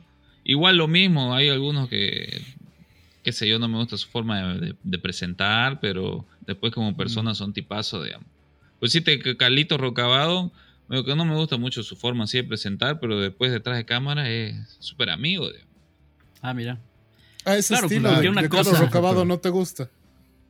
Ajá, Porque una cosa es la parte Eh, del profesional y otra claro. parte la personal, ¿no? Ajá. No deben ser Claro. exactamente igual como se muestran en la tele. Claro, seguro que sí. No, claro, de hecho es muchos tienen un personaje, ¿no? Por ejemplo, yo lo conocí antes de que se vaya a Santa Cruz a vivir a, a Marquina, a Carlitos Marquina. Y era una persona completamente diferente a lo que muestra en las pantallas. Pero que tengo entendido Ujú. que ahora es mucho más natural, ¿no? Es mm, prácticamente igual de lo que se ha mostrado en la pantalla como es en la vida real. Claro, Es entonces así, por el hermano. contenido es la, la cosa más Sí. que todo, ¿no? sí. Ahora, pasando a otro, a otro lado, ya hemos hablado de cosas bonitas, hemos hablado de cosas malas. Ahora, de lo que no era sé. Claro, ahora vamos a pasar a otro, otro lado y quisiera que apaguemos las luces. Eh. Bueno, en el podcast no se va a escuchar, pero no sé si tú tienes alguna experiencia cercana a la muerte. Aparte de- Oh, del parapente. Claro. Experiencias cercanas a la muerte con Gary Blogger. Entres al tren. Exclusiva. Te cuento que sí, oye, y la última fue hace poquito tiempo, hace unos dos meses, capaz, o tres meses. Bueno, he tenido así tres bien cercanitas, digamos, ¿no? Una que no sé, no me acuerdo porque era bebé, ya mi madre me cuenta, que una, era enfermizo. Era un muchacho muy Mm. enfermizo y tuve igual una infección así súper fuerte y estuve internado y en terapia, no sé qué. Esa fue una, no le puedo dar mucho detalle más de eso. Claro. Después la Mm. segunda, yo estaba más grandecito, tendría unos ocho años o nueve años capaz. Yo todos los fines de semana me iba donde mis tíos y me gustaba irme con ellos porque en la mañana íbamos a la iglesia, yo siempre asistía a la iglesia evangélica. En la mañana íbamos a la iglesia y saliendo de ahí siempre nos íbamos a, a un río, a un parque, entonces pues, me encantaba ir. Y una vez nos fuimos a, a un río que se llamaba el pantano porque ya no existe ese río, se secó, no sé qué pasó, y nos íbamos allá. La, la cuestión fue que yo me separé, del, ya estando en el grupo, yo me, estando en el río, perdón, yo me separé del grupo y me fui como que a explorar y me caí a una poza. Parece que ahí los, los areneros, o sea, porque hacen, ¿no? Los claro. dragueros, los, los sí, sí. dragueros hacen su hueco, Ujú. habría llovido y me caí a una poza, hermano. Y no podía salir. Y yo me acuerdo que quería salir a la superficie, pero sentía como que tenía algo encima. No podía. Yo dije, pucha, tendré alguien encima mío. No podía salir así. Quería salir y no podía, y no podía, y no podía. Entonces me empecé a desesperar, a desesperar. Y después que pasó esa etapa de desesperación, vino una etapa de tranquilidad, así súper tranquilo, hermano. Incluso, Uh. incluso yo sentía que podía respirar debajo del agua. O sea, ya paz, paz total, hermano. Parece, Uh, que, ya, no, que ya me estaba muriendo porque de estar así desesperado que no podía salir, empecé a relajarme y empecé a sentir paz y empecé a sentirme tranquilo, como lo digo, incluso hasta yo, según yo, sentía que podía respirar, súper tranquilo. Y de la nada, no sé qué tiempo habrá transcurrido, eh, sentí que alguien me sacó. Alguien me sacó así. Me sacaron de la nada, porque yo ya dejé de luchar y todo, ya me dejé llevar. Pero me sacaron, hermano. Y no sé, o sea, no sé si yo en la. eh, en el show, en este, no vi a nadie, pero no había nadie, hermano. No sé cómo fue que yo salí de ahí. O no sé si de lo que estaba tan emocionado, choqueado, no, no logré ver. Capaz alguien me sacó y se fue. Pero yo no vi a nadie, hermano. Yo no supe Uy. quién me sacó. Qué En realidad eh, es como si por sí solo hubiera salido. Ajá. Oye, qué, qué Porque como digo, yo, yo, yo dejé de luchar, yo dije, ya me dejo llevar, digamos. Pero chup, de la nada me sacaron. O sea, alguien me tuvo que sacar porque yo no hice nada. Yo ya dejé de luchar y, y alguien me sacó, hermano. La cosa fue que cuando me sacaron, yo no vi a nadie en ese momento. Este, No era, Y- no era todavía tu momento, ¿no? no era mi momento. Y ya después ahí que empecé a toser, que no sé qué, no sé cuánto, este, me volví al grupo donde mis tíos y yo calladín, así que no se enteren, digamos, ¿no? Porque, pucha, se La enteran y puteada ahí encima. eh, la puteada y nunca más me van a dejar ir, digamos, ¿no? Le van a decir a mi madre o qué sé yo, y mi madre no me va a dejar ir nunca más. Y a mí me encantaba ir allá con mis tíos, digamos. Así que yo calladito, nadie se entró. Creo que recién hace un par de años le conté a mi madre. O sea, eso quedó para mí nomás. Durante Oye, mira, qué Ah, añazos, ¿no? Sí, pues. Añazo, tendría ocho años. Ponerle en el año, el año 2000. No, pues. Pues sí. ¿no? y esta que dices hace un par de meses. Ah, esa es la última. Tuve que ir a grabar un video a San Javier. Es justo por lo de Coca-Cola, porque los de Coca-Cola me dijeron, me sugirieron un video y me dicen, pucha, ¿qué tal si haces un video de lugares que puedes visitar en Santa Cruz? Para relajarte, qué sé yo. Y, y justo me habían invitado de un hotel que se llama Aguas Tibias en San Javier y me fui a grabar ese videito allá y dije, voy a incluir este destino para meterlo en este top 10, digamos, ¿no? De lugares.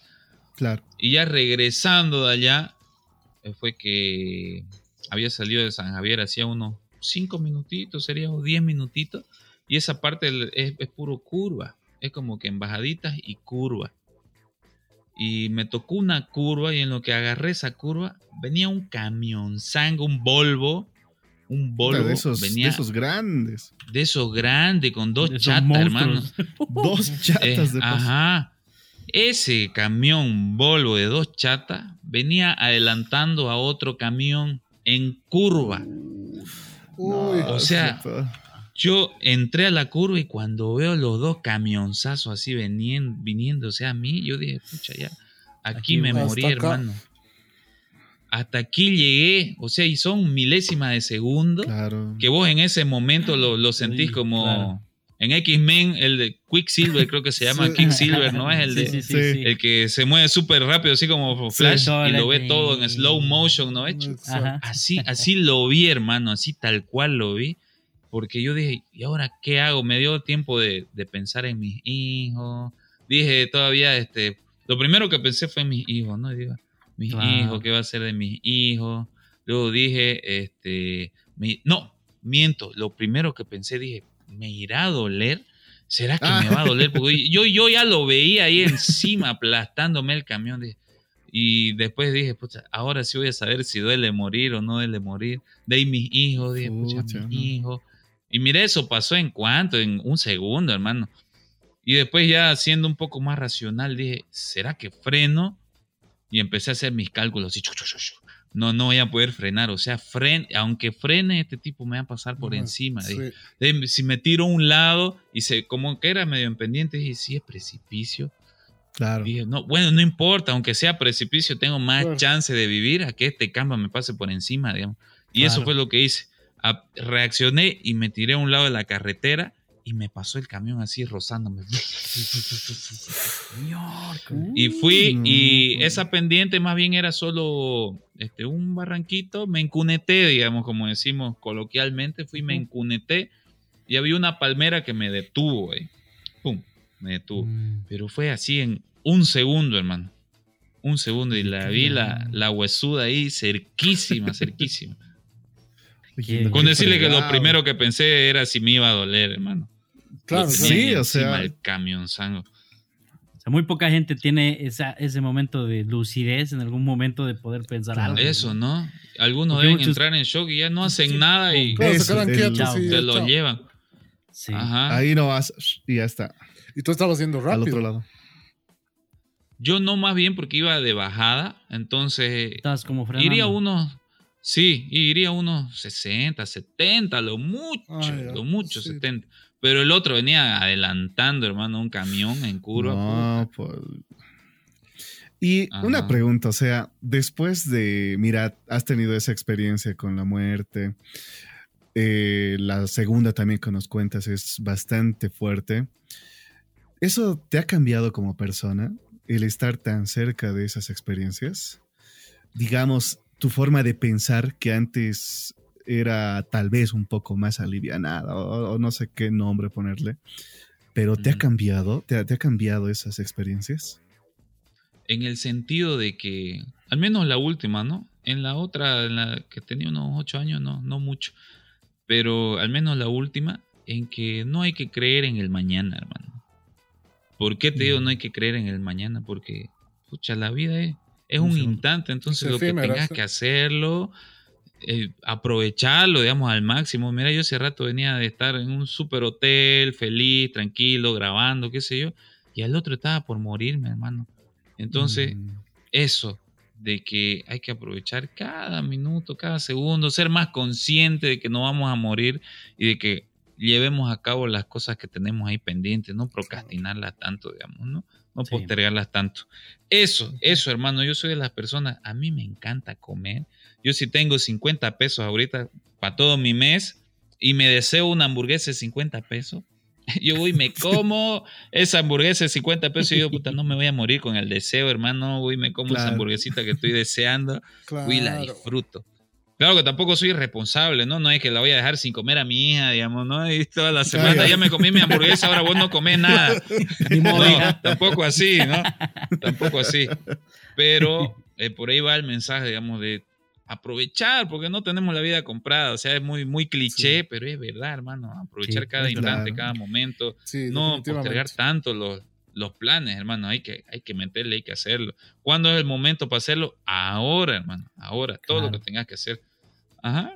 Parte de estas Eso. experiencias que has tenido con, con la muerte y demás, yo creo que en estas, no sé, quisiera que nos cuentes si el COVID entra también en una experiencia, podría ser cercana a la muerte también, porque creo que todos, Ah, ¿verdad? No, todos sí. hemos tenido estuvo algo jodido. parecido. Ujú. Estuvo ¿Podrías jodido contarnos eso. un poquito? Queremos generar un poquito de, conciencia también por la, para la gente, porque hay mucha gente que es, es antivacunas y anti todo, ¿no? Entonces, queremos contar mucho las experiencias en con nuestros invitados y nos gustaría que nos compartas tu Ajá. historia. Oye, sí, a mí no me fue tan bien con el COVID. Yo creo que, que si no hubiera estado mi hermana, yo igual no, capaz hasta me hubiera muerto, porque ella era la, ella era la que me atendía, ella me, me traía la comida, me curaba, me sobaba, se, se disfrazaba enterita y venía y, me- y me hacía masajes y me sobaba la espalda y todo. Muchas gracias, gracias a mi hermana fue que, que creo que estoy vivo también, oye, por- Mira, en- en- por, con esa experiencia del COVID. Sí, estuvo, estuvo duro, che. Estuvo duro, no, no llegué a estar hospitalizado y todo, pero puta, estuvo jodido, hermano. No podía respirar, no podía dormir, no podía nada. ¿Y eso en qué Claro, te dio? incluso No supiste cómo te contagiaste, o sea, no... No tengo idea porque yo no salía. No, pero yo, no- yo estaba todo el día aquí, aquí mismo, en este lugar de donde le estoy hablando. Aquí trabajaba porque mm, como no podíamos ir al canal, entonces desde casa estábamos trabajando y trabajábamos el doble, hermano, porque como empezó la gente a enfermarse, había que Claro. cubrir a uno, había que cubrir al otro. Mm, Entonces yo no salía aquí, hermano, ni siquiera al mercado iba. Porque había por, por fecha, por número ¿no? de carnet, te tocaba ir al mercado. ujú. Ni siquiera Sí. iba yo porque justo coincidíamos el mismo día con mi hermana o con mi cuñado, iban ellos. Ni siquiera salía para eso, hermano. Así que no sé cómo me enfermé. O sea que esto ha sido al Mm. principio, los- las primeras etapas del que hemos pasado acá de la, Sí. de la cuarentena. por la primera ola, segunda ola. Más Sí, o la menos. primera ola, la primera ola, porque eso comenzó en marzo más o menos, ¿no? Y yo en junio fue que me enfermé. Sí, pero, pero a mí me gustaría que, si es posible, ¿no? Que nos pudieras contar, precisamente por esta, este tema que dice Juan, que queremos crear un poquito de conciencia para la gente que no cree, porque hemos tenido también y tenemos oyentes, y por mi parte que me han comentado que eh, aún no quieren vacunarse Sí. o están em, escépticos de alguna cosa. Entonces, que profundicemos un poquito más en esta cuestión de Mm. qué síntomas, qué todo, porque todas estas cosas que, que podemos hablar eh, en cuanto al COVID realmente ayudan. Porque a mí, un qué dirá que me ha llegado de un tío que ha tenido COVID, me ha ayudado igual a sanarme. Por cositas, detalles mínimos como un Baos de Mentizán Ujú. o cosas así que Ujú. quizá tú has usado. Claro. No, es, es, es verdad eso, lo del COVID, hermano. Yo, eh, ¿qué fue lo que hacía? Eso, lo de los vaos, como decís vos, eso me ayudó harto. Los yuyitos, dicen al sur del país. Esos yuyitos ahí de, de eucalipto. Este, otra cosa que me aliviaba mucho, al menos a respirar, eran esos masajes que me hacía mi hermana, masajes con mentizán en la espalda, pero era mentizán y sal. Me hacía unos masajes en la espalda y eso me aliviaba y, y como que podía respirar mejor, digamos, en esos momentos. Claro que todo eso, eh, paralelamente a, la, a las recetas, a las indicaciones que me daban los médicos, digamos, ¿no? De hacerlo de, no me acuerdo cómo se llamaban esos antibióticos y antivirales, pero obviamente yo seguía todo, todo lo que me decían los médicos, lo hacía y de manera alternativa yo utilizaba todos los días sagrados, eran los, los vapores esos con eucalipto, los masajes con mentizán, este, también le eché a la... Lo que nunca le eché fue a lo del dióxido de cloro.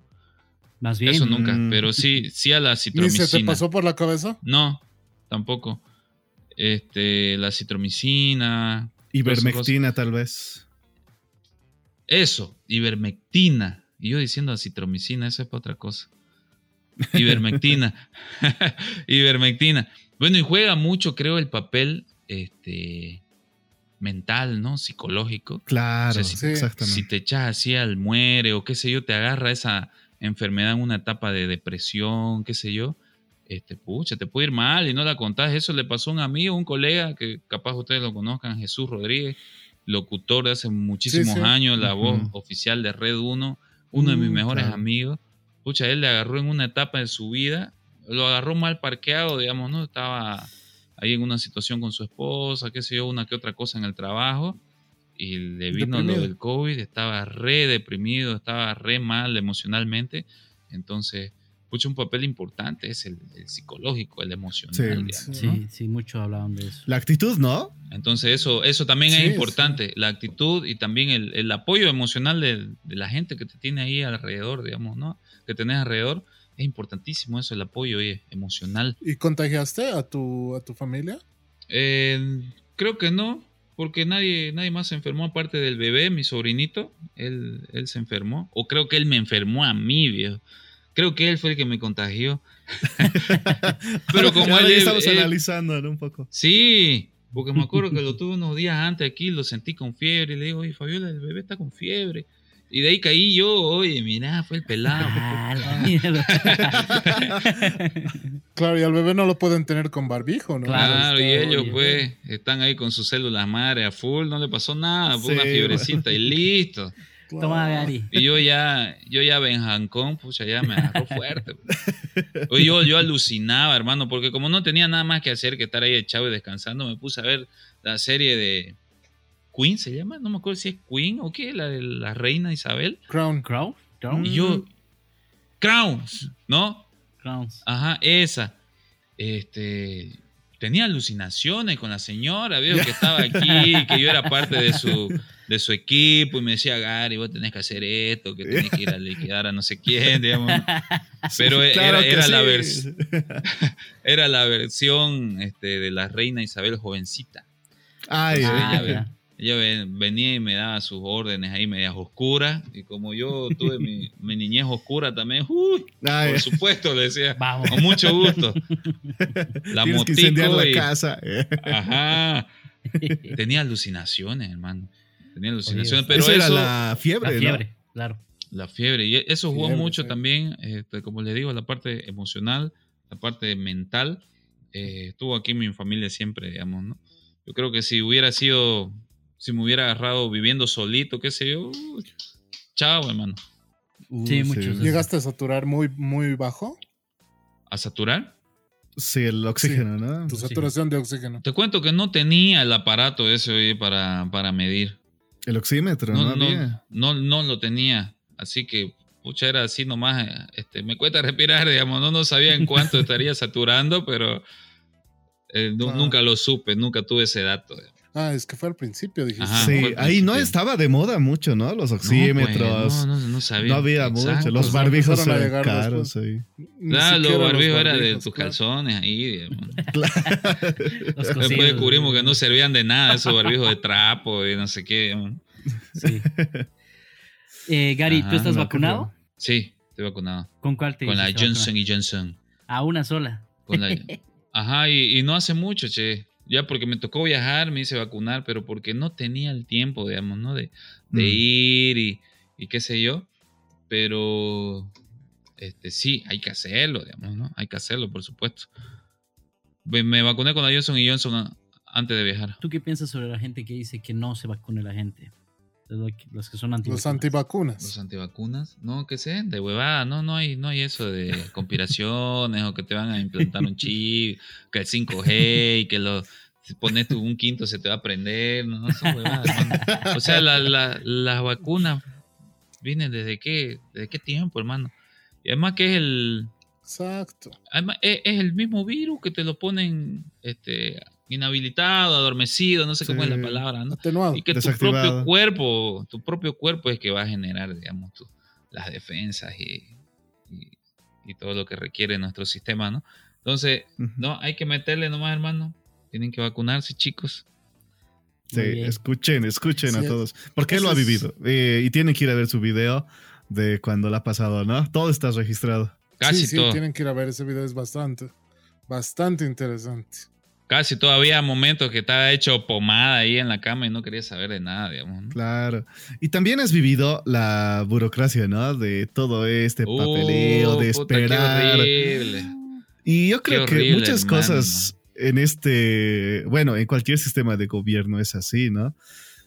Y digamos, tocando ya este tema, ¿tú más o menos tienes algún, algún concepto, alguna opinión sobre ese divorcio que hay entre el gobierno y Santa Cruz? Claro, porque la, la, Mm. la parte donde que hay mucha más este, separación, digamos, o más, eh, más, más se siente el rechazo, digamos, hacia todas estas cosas del gobierno, donde se ha vivido más fuerte los 21 días de paro, donde ha sido, o sea, el epicentro, ¿no? Acá, eh, Fernando Camacho y todas las movilizaciones. ¿Tú cómo, cómo percibes todo esto? Oye, pero acá como que fue relativamente fácil, digamos, eso. Porque, por ejemplo, acá todos, todos están en esa corriente y era fácil salir a bloquear, qué sé yo. Yo digo, la gente que está en esa onda, en esa corriente, en La Paz, en Cochabamba, ahí sí es difícil, hermano, ¿no? Porque allá todo está todo ese aparato gubernamental, está todo lo político. A los que, put- esos son los capísimos, y los, los machos, viejo, los que están allá. Y se les hace más difícil, pues, ¿no? Imagínate que salgan ahí a, a bloquear donde está todo ese, todo ese aparato gubernamental. Acá no la vimos. Para mí fue, fue sencillo eso, digamos, lo de los 21 días de paro. No fue muy complicado como parece. Pero mm, esa parte política ¿Tú perteneces a alguna, alguna, alguna línea como la juventud cruceñista no. o algo así? ¿Compartes esa, esa pasión por, por es, como, como dice No. Edu, ¿no? Ese despego del, del, del ciudadano cruceño No, con el gobierno. no, no, no estoy metido en, en nada de política, pero sí, este, bueno, todo es política en nuestra vida, ¿no? Pero sí, tengo manera, mi- sí. mis ideas, mis ideas ahí que me gustaría, pues no, a mí me encanta mi país, me gustaría que, que sea otro tipo de, que tenga otro tipo de, de dirección toda la política que estamos viviendo ahora. Pero Claro. eso nomás le puedo comentar, chicos. Sí, Bueno, no, tú- está bien. Tú más que todo que has visitado países de primer mundo, obviamente tienes un, un contraste mucho más, más amplio, ¿no? De lo que Mm. capaz la gente de que no ha salido del país tiene, ¿no? Y tú viendo Mm. otras metrópolis con, con increíbles cosas que, que viven en su, en su diario vivir, tienen cosas increíbles para nosotros. Entonces sí, quieres seguramente algo así para nuestro país. Y ahora, pero tal vez no tanto lo político, pero sí has hecho un video este, con mucha carga así social, podría decirlo. Eh, has hecho un documental sobre el contrabando. A mí, en lo personal, es uno de, de tus videos que más me gustan. porque yo directamente lo vivo el contrabando, me veo perjudicado por el contrabando. Ya les había comentado en un momento que trabajé en una empresa distribuidora y el contrabando nos aniquila como, como trabajadores. claro. Y bueno, contanos un poquitito cómo ha sido eso, porque he visto que has hecho grabaciones así con tu celular medio camuflas y no, señora. Pero contanos la experiencia, así un poquito más, más libre, ¿no? no tanto con la edición ni nada, ¿no? Contanos un poquito sobre eso. Ya, eso salió a raíz de que estoy yendo yo a Yacuiba de paseo mucho tiempo, porque tengo mi novia que es allá. Entonces me tocó ir a Yacuiba eh, varias veces y ahí ya me contaban y em, empecé a ver, digamos, ¿no? Ese, ese movimiento comercial y dije, pucha, podrías hacer un blog de esto, ¿no? Y la gente me decía, no, mejor no lo hagas. Incluso la familia de mi novia me decía, mejor no te metas en eso porque este, peligroso. es peligroso, claro, se dedica a eso. Mm. Este, mejor no, o sea, y yo fui en contra de todo eso, igual lo hice, es una buena señal. Ajá.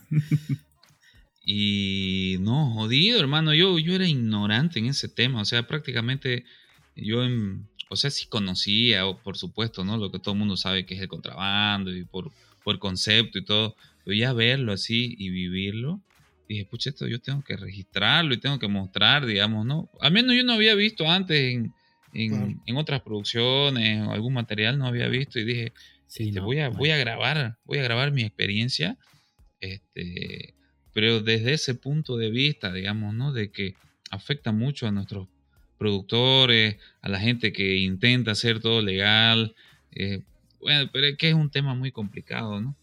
Eh, lo que, es, que es un tema que sale de nuestras manos completamente. Sí, y entiendo también hasta cierta parte de la gente que se dedica a eso, porque ellos me dicen, pucha, el gobierno no te da, digamos, las condiciones, que los impuestos, que no sé qué, que no sé cuánto. Es un tema bien controversial y complejo, pero yo lo quise enfocar desde, desde la manera informativa, digamos, ¿no? Este es el contrabando y esto es lo que pasa, digamos, ¿no? Un trabajo más periodístico. y, y aún así de que aún así de que no me fui ni para un lado ni para el otro, traté de ser lo más eh, imparcial posible. Igual me llegaron amenazas de muerte, che. Sí. me, mandaban mensajes, nunca debiste haber hecho esto, ya están las órdenes, ya hay precio por tu cabeza, ya se dio la orden desde Salvador Massa para que te aniquilen, que no sé qué mierda. Puta. Yo no salía, o sea, si hacía alguna historia y todo, mis historias las grababa y después ya cuando estaba en mi casa las subía recién.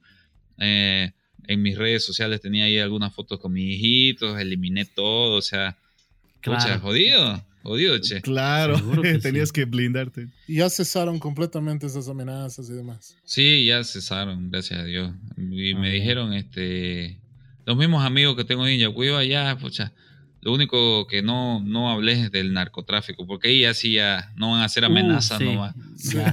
porque, como, porque como decía el señor este que, que sale entrevistado en mi video, Gary Rodríguez, del Instituto Boliviano de Comercio Exterior, él dice, el contrabando es primo hermano del narcotráfico. O sea, mm. están de la manito esas, esas dos cositas, ¿no? Mm. Y en ese otro tema, en el, primo hermano, ya no, no quise ahondar mucho. Claro, ahí nomás. Pero hablando más fríamente de este tema, eh, yo, yo viéndolo como público, ¿no? Viendo todo el blog completamente, uno dice, ya los precios, pero uno entiende por qué la gente compra, ¿no? Porque los precios son tremendamente, mucho más bajos. Claro. Incluso cuando mostrabas los precios de Santa Cruz. Sobre todo los tragos, a mí me parece barato. Y en La Paz está más caro. Sí, ¿no? Los, Fernet, allá, allá, en Santa Cruz compran en 250 una caja de Fernet de litro. Creo que sí, no me acuerdo bien los precios. Aquí cuesta 90 pesos una botella y es, o sea, para nosotros que, somos ferneteros, digamos, los, los changos acá en, La Paz. Fernet menta. No, no, asco. Eh, fernet de verdad. no, es el único ordinario que le gusta eso.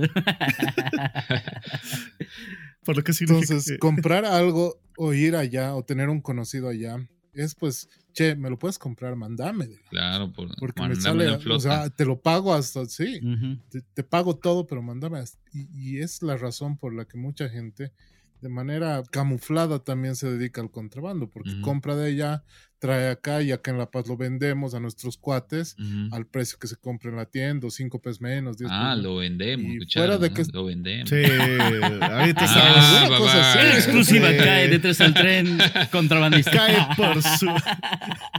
cae, cae. Oye, oye, uno a veces hasta sin querer cae en eso, hermano. Si a mí me pasó, o sea, este, me dijeron, oye, ayúdame, mira, tengo esta carne argentina, haceme una publicación en tu Instagram, que no sé qué, y yo, oh, la mejor carne argentina, que no sé qué, que no sé cuánto. Y yo, yo no caí en cuenta, hermano. Y de ahí una amiga me escribe y me dice, oye, Gary, pero eso es contrabando, ¿no? Y yo, a la mierda, No. ¿verdad? No es contrabando, la puta Es carne. madre, ¿Qué estoy haciendo, boludo? ¿Qué estoy haciendo? O sea, No. agarré y borré mi historia y todo. O sea, no, Ay, no caí en cuenta, hermano. No caí en Mm. cuenta que estaba incentivando el contrabando, que no te das cuenta porque ya está bien metido en, nuestra, en nuestro Ajá. diario vivir. O sea, es básicamente de lo que vivimos. Es prácticamente cultural del boliviano. Es como una Ahorita- tradición. otro- sí, Ahorita este tenemos, chico, no todos sé tenemos algo de contrabando en nuestra casa. Lo apuesto. Todos tenemos. Este, este micrófono que me prestaste. este, ¿Qué te iba a decir? Igual no sé si lo ubican al Capi, es más Instagramer. El Al Capi, hace unas excelentes producciones audiovisuales. No sé si alguna vez vieron estos cortitos que se llamaban Brand. Él Oye, es el que hace no. Brand. Sí, sí, sí. A ver. Entonces, a él también, che, le mandaron, como que le invitaron una cajita de corona y el tipo empezó a hacer historia, pues no, gracias, pucha, que las coronas, que son muy buenas, que no sé qué, que no sé cuánto. Y ahí le llovieron, pues, Capi, que estás incentivando el contrabando, que no sé qué, que no sé cuánto. E incluso en mi video el Capi me pone un comentario, pucha, muy bien, Gary, tu documental, que no sé qué. Y a él le responden más abajo, como las coronas de contrabando que te tomás, que no sé qué. puta. Ah, verdad. Sí, pero- sí lo vi. Pero él inocentemente, digamos, ¿no? O sea, le, le invitaron y él empezó a hacer sus historias con su... Es que difícilmente en, la- en el comercio normal, digamos, que, que tenemos en los mercados y demás, todos los productos que estén ahí pueden ser legales. Yo creo que el contrabando sobrepasa el 50% Sí, y los productos legales por el mismo hecho de que te cobra, o sea, el, el impuesto de ingresar ese producto y demás es más caro. Entonces la gente no está acostumbrada a eso Claro. desde nuestra cultura, como decía hace rato, basta ser uno de los países más piratas de, De Sudamérica. de Sudamérica, incluso de Latinoamérica, Hispanoamérica. Nosotros ya tenemos implantado ese chip de el contrabando no es malo, más al contrario es bueno, entre comillas, muy entre comillas, porque nos ayuda a tener la economía un poquito más regulada en lo que nosotros pensamos, pero no es así. Pues. No es así. A la larga nos está jodiendo. Exacto. jodido, a la larga sí, exacto. Y, y va a seguir, ¿no? Es algo Sí. desde hace siglos y, y va a continuar, digamos. Ya hay un es. sistema, ¿no? Como una Sí. tradición. Eso que decía. Y no es solo por Argentina. De hecho, nunca había Argentina, visto Perú, de- de, Brasil. allá. ¿Mm? Sí, demás. pero eh, yo he vivido y he visto así en carne propia eh, el, el contrabando del Perú, lo que es el desaguadero y demás. Ahí ya sin asco, o sea, ya no hay el problema de que el policía me va a joder. Ah, están charlados tanto los policías de allá como los de acá. Ya y saben, allá. ya. Ya sé. Directamente vas y pagas. y- Los morreros pasan. Sí. Los saquilleros se ponen dos saquillos, le pagan 20 pesos al policía del Perú. y Bendiciones, pe. 20 pesos al policía de, de- de Bolivia y se pasan. Sí. Está grave eso. Así es, jodido, hermano. A gracias, oye, por haber visto el videito del contrabando, pero no, peligrosito, oye, peligrosito hacer eso. Así que Exacto. igual me sugirieron acá que ha sido mi madre, o, o sea, puta, tenés hijos, viejos, sé un poco más responsable, ya no hagas eso, digamos, ¿no? Mm. Seguir nomás con tu contenido light, tu comida callejera y no sé qué. Family friendly. Family friendly. claro, pero la verdad, sí, un aplauso de mi parte. Muy, muy buen video. La calidad, Sí, producción. Buen video. Y hay muchas Contenido. cosas que no puse, digamos, ¿no? Más, más fuertecitas que ya no las puse porque dije, ah, puta, esto me puede traer más problemas. problemas. Mm. Sí. ¿Sabes a qué me, me recordó mucho el video y la producción la periodística más que todo? Había un programa en, en Argentina, si no me equivoco, era en el en Telefe. Había un flaco alto de bigote que hacía ese tipo de, entrevistas y cosas así sobre eh, los barrios más peligrosos de la Argentina y demás. Tiene esa onda, ese, esa alma periodística muy de. De calle, podría decir. Y eso es lo que más ha gustado, porque es uno de tus videos más gustados para la gente que sabe, ¿no? Porque mucha gente, seremos realistas, mucha gente que, que consume TikToks, bailecitos y demás, va a ver el video y va a decir, no, esto no es lo mío. Qué ¿no? aburrido. Pero la gente que realmente se, se interesa en estas cosas va a ver un video de calidad y yo le invito, porque nuestros, nuestros oyentes, eh, estoy seguro que van a ir a escuchar, a ver ese video porque Por favor. eh, creo que también los que gustan de los podcasts y de algo de, de esta calidad están muy interesados en, en enterarse de las cosas que pasan, no solamente en el país, sino prácticamente en el Porque te mundo. ayuda a tomar conciencia también, ¿no? Sí. Sobre todo lo que está pasando. Es parte de la realidad y no podemos eh, enseguecernos ante esto. Claro.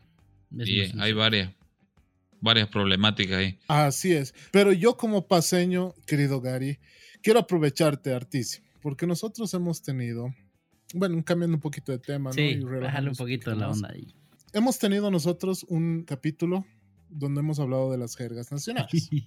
¿ya? Como tú sabes, los tres acá, por más de que este cuatecito que está aquí arriba, bueno, yo- bueno, sí, está Sí, aquí arriba está arriba. exactamente, se crea, se crea pues eh, el Canva del siglo. ¿no? Ah, la es, huevada, pues, más colla, más, más colla que el chuño. Va, el Canva nace donde quiere, viejo. Ay, ¿Sí no? Ah, sí, dice que sí, ¿no? Pero no. Pero el, el Canva, el Canva que nació acá en La Paz no nos, sabía no nos ha sabido decir, pues, sí. en qué caso se usa el like. Exacto, sí, yo, Sí, yo quedo mira. cortísimo, cortísimo en eso. No sabía dónde, y el like, ¿y dónde usan el like? ¿Y qué significa, No no? Sí. Ya. El Elai viene ¿Nos del. puedes decir? Claro, por supuesto, viene del Elo ahí. Elo ahí. Elo ahí. Ajá. Ah, ya, Ubicando, ya, ¿eh? como, ahí está. Claro. Ajá. Ahí está. Ahí está. Elo ahí. Elo ahí. Era por esto. Era por esto, digamos, ¿no? Elo ahí. El ahí. Elo ahí. Ah. es, como el, es como el chuflay, digamos, el chuflay. ¿Ustedes saben dónde viene el chuflay? ¿O no? El nombre de chuflay. De los, de los gringos que iban a. Tarija, ¿no? Y que decían shoe fly, ¿no? Ah, sí. Bueno, esa es una, esa es una, pero la, la real, digamos, es del short fly. Short los, ferrocarrileros ingleses en esas épocas, en los 1900, cuando vinieron a, a Bolivia a hacer todas las rutas de trenes, entonces este, ellos se traían ginebra para tomar. ¿ya? Ya. Y en Ah, algún momento se vinieron bien abastecidos, pero en algún momento se les acabó y empezaron a tomar Singani y lo mezclaban con este refresco de, ay, ¿qué se llama? De jengibre. Ah, ya. Dry. Ajá, ajá. Y eh, entonces ellos le, le pusieron el, el short fly porque ellos utilizan el short fly cuando hacen sus rutas alternativas. Por decirte, hay un lugar que está con lluvia, por las Claro. condiciones climáticas, qué sé yo, haz- hacen rutas alternativas, rutas cortas alternativas que ellos le llaman short fly. Entonces, esa era una ruta alternativa de ellos para lo del Ginebra, el, el Singani con, con este otro refresquito, y le echaron short fly. Ah, Y mira. aquí ya, Ya, ah, ya, short ya. fly, short fly, short El short short fly, fly, digamos, sí. ¿no? Ya quedó el short fly. Bueno, Ahora Y el elai, el, el elai, eh, eh, viene ahí del elo ahí, elo ahí, elai. Ah, mira. Ahí Es está Juanjo, mira. Aprende, Ah, mierda. ok. A ver, Juanjo, te- tienes que aprender. Yo dije, creo que es como el ya. Pero hay, hay, un, mon- hay un montón Un de jergas muy, muy graciosas ni- ni se yo montan conozco, en Santa. Cruz. Ajá. Por ejemplo, a mí algo que me ha llamado la atención muchísimo cuando suelen cuando suelen haber changuitos que joden a los mayores o quieren pelear, cachorro les dicen, puta que me hace cagar de risa cuando Cachorro. les dicen eso. Ese sí ya, ya es más contemporáneo ya, y no, no es tan, tan camba, digamos, ¿no? es, más contemporáneo. El cachorro. Y es, es más, es más de barrio, digamos. Más que Mm, contemporáneo, ya. más, más de barrio, así, más, más del maleanteo, digamos, ¿no? Uy, cachorro. No, no aluciné, cachorro, así, ¿no? Alucínate, el fru. Ajá. Es más de, de cumbia 420 para los negros, así, de, de- bien de barrio. Qué heavy. Pues mira. Y algo de, de la tradición cruceña. Definitivamente yo me he asombrado cuando he empezado a ver tanta gente, incluso famosos, modelos y demás, con esta tradición del boleo. el Sí. En Sí. Santa Cruz. Volean más que allá. Muchísimo más que en. La Paz. Sí, sí, sí, sí, sí, sí. Hasta yo a veces le he hecho un bolito, eh. Sí, yo igual. Hecho. Pero tú, ¿por qué crees que, que- que se ha adoptado tanto esa tradición? Pues, Incluso no hay gente que se ha hecho famosa, eso. Creo que tienes un amigo, el, el ¿El Torsi? Bolomán. El Bolomán. ¿no? El torsi. Y yo las veces que, que voleo voy y le compro a él, oye, porque son buenos, y son ricos, lo mezcla con cocoa, con no sé qué, y son así dulzones. O sea, Bueno, ya no sé. mezclan. ¿eh? Mezclan con todo, boludo. Hershey le echa él. Ah, El ¿sí? chocolate Hershey, ¿no? ¿Eh? Sí, Ajá, sí. café, Uh. Hershey, este, puta, un montón. Hasta, Oye, qué hasta se echan potenciadores, le llaman. Ah, vez esa me enteré huevada, que, ¿no? que es lid- que es lidocaína, boludo. Lidocaína con lo que adormecen. Cuando te van a poner una inyección, eh, algunos te dicen con anestesia. Claro, sí. Y esa anestesia es la lidocaína, ¿no? Puta, eso es Claro. lo que se echan, hermano. Yo no, he, yo no he llegado a ese level, pero. Estás tan anestesiado, No. Oye, ¿por No, qué será? No sé, no sé si serán enorme. de mono, puta, no sé, hermano, ¿por qué será? Habría que hacer un estudio ahí sociológico, antropológico, ¿qué onda? Otro ¿Qué te ¿Tú hace cuánto, decir, pero hermano? No sé. ¿hace cuánto has, hace cuánto has visto eso que en Santa Cruz se está adoptando el voleo? Mm, así bolo. ya con fuerza, con fuerza, hace un par de años, capaz tres años. Pero es, es de recién nomás, o sea, para mí tres años es poquito, digamos, ¿no? Es, es de recién nomás. Claro, porque su comercio ya está hasta estilizado, Sí. ¿no? Porque Sí. venden que el, el ejecutivo. El el- ejecutivo, hermano, sí. En tu que son video de así la- como unos sachets de té. Son, Eso. son como- Ajá. como unos sachets de té. Este, me contaba una amiga que ella es abogada y trabaja en el Palacio de Justicia. Los jueces, todo el mundo le echa, pero del ejecutivo, que no se ve ni huele, digamos, que son así como unos tecitos, tú que te lo pones ahí, listo, y nadie se entera, hermano. Peor ahora con barbijo, nadie se Claro. entera que estás boleando.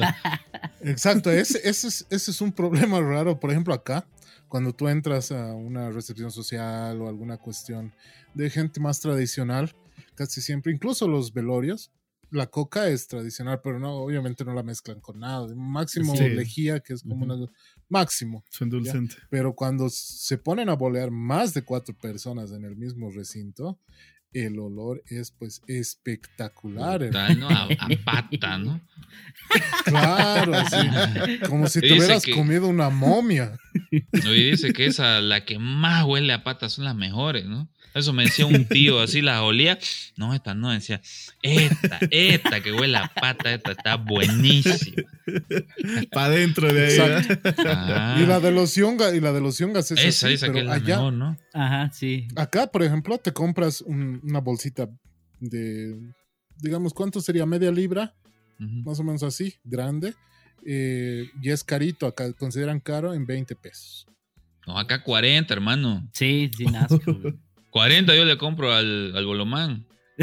Pero eso, eso, pero eso te Pues- dice, ¿es de los yungas, te dice? ¿O te dice, no te dice la, la No, procedencia? no me dice nada? la procedencia, pero ya viene machucadita, aplastadita, con chocolate, como le decía, con cocoa, Desmontada. con stevia, con no sé qué. Esa vale 40. Y se convierte en un vicio, ¿no? Sí, sí, porque, porque recién eh, estuvo vi- viviendo aquí en mi casa un, un amigo, un bombero, que se vino de Argentina. Entonces yo le estuve dando hospedaje. Y al principio el cojudo, volemos, le decía, y no quería, el cojudo no quería. No, Puta, cosa, probá, hermano, probá una hojita, decir, de una hojita empezó. Mierda. Todos los días volé al Canva, ahora ahí. Todos los días me manda fotos de su bolango así, hermano. Y la otra vez que le tocó irse a, a unos incendios en Chochía, la chiquitanía, puta, volvió maestro, hermano. Volvió genio. Genio volvió. Máster. Ya como del- ardilla con doble bolo. ¿sí? Ajá. Doble bola, para sí, más sí. placer. Puta, ya masterado. Oye, pero, Pero- ¿y no deja los dientes verdes? por tanto. Eso, eso también. Hay que lavarse los dientes una vez que terminas de volar. Claro. mejor quedar con el- No, pero no. Lo que sale de la Igual. por más de que El bicarbonato te lo- No, no Ajá. sale. No sale. El bicarbonato debe ayudar porque. El, bi- el bicarbonato lo- los blanquea, así, ¿no?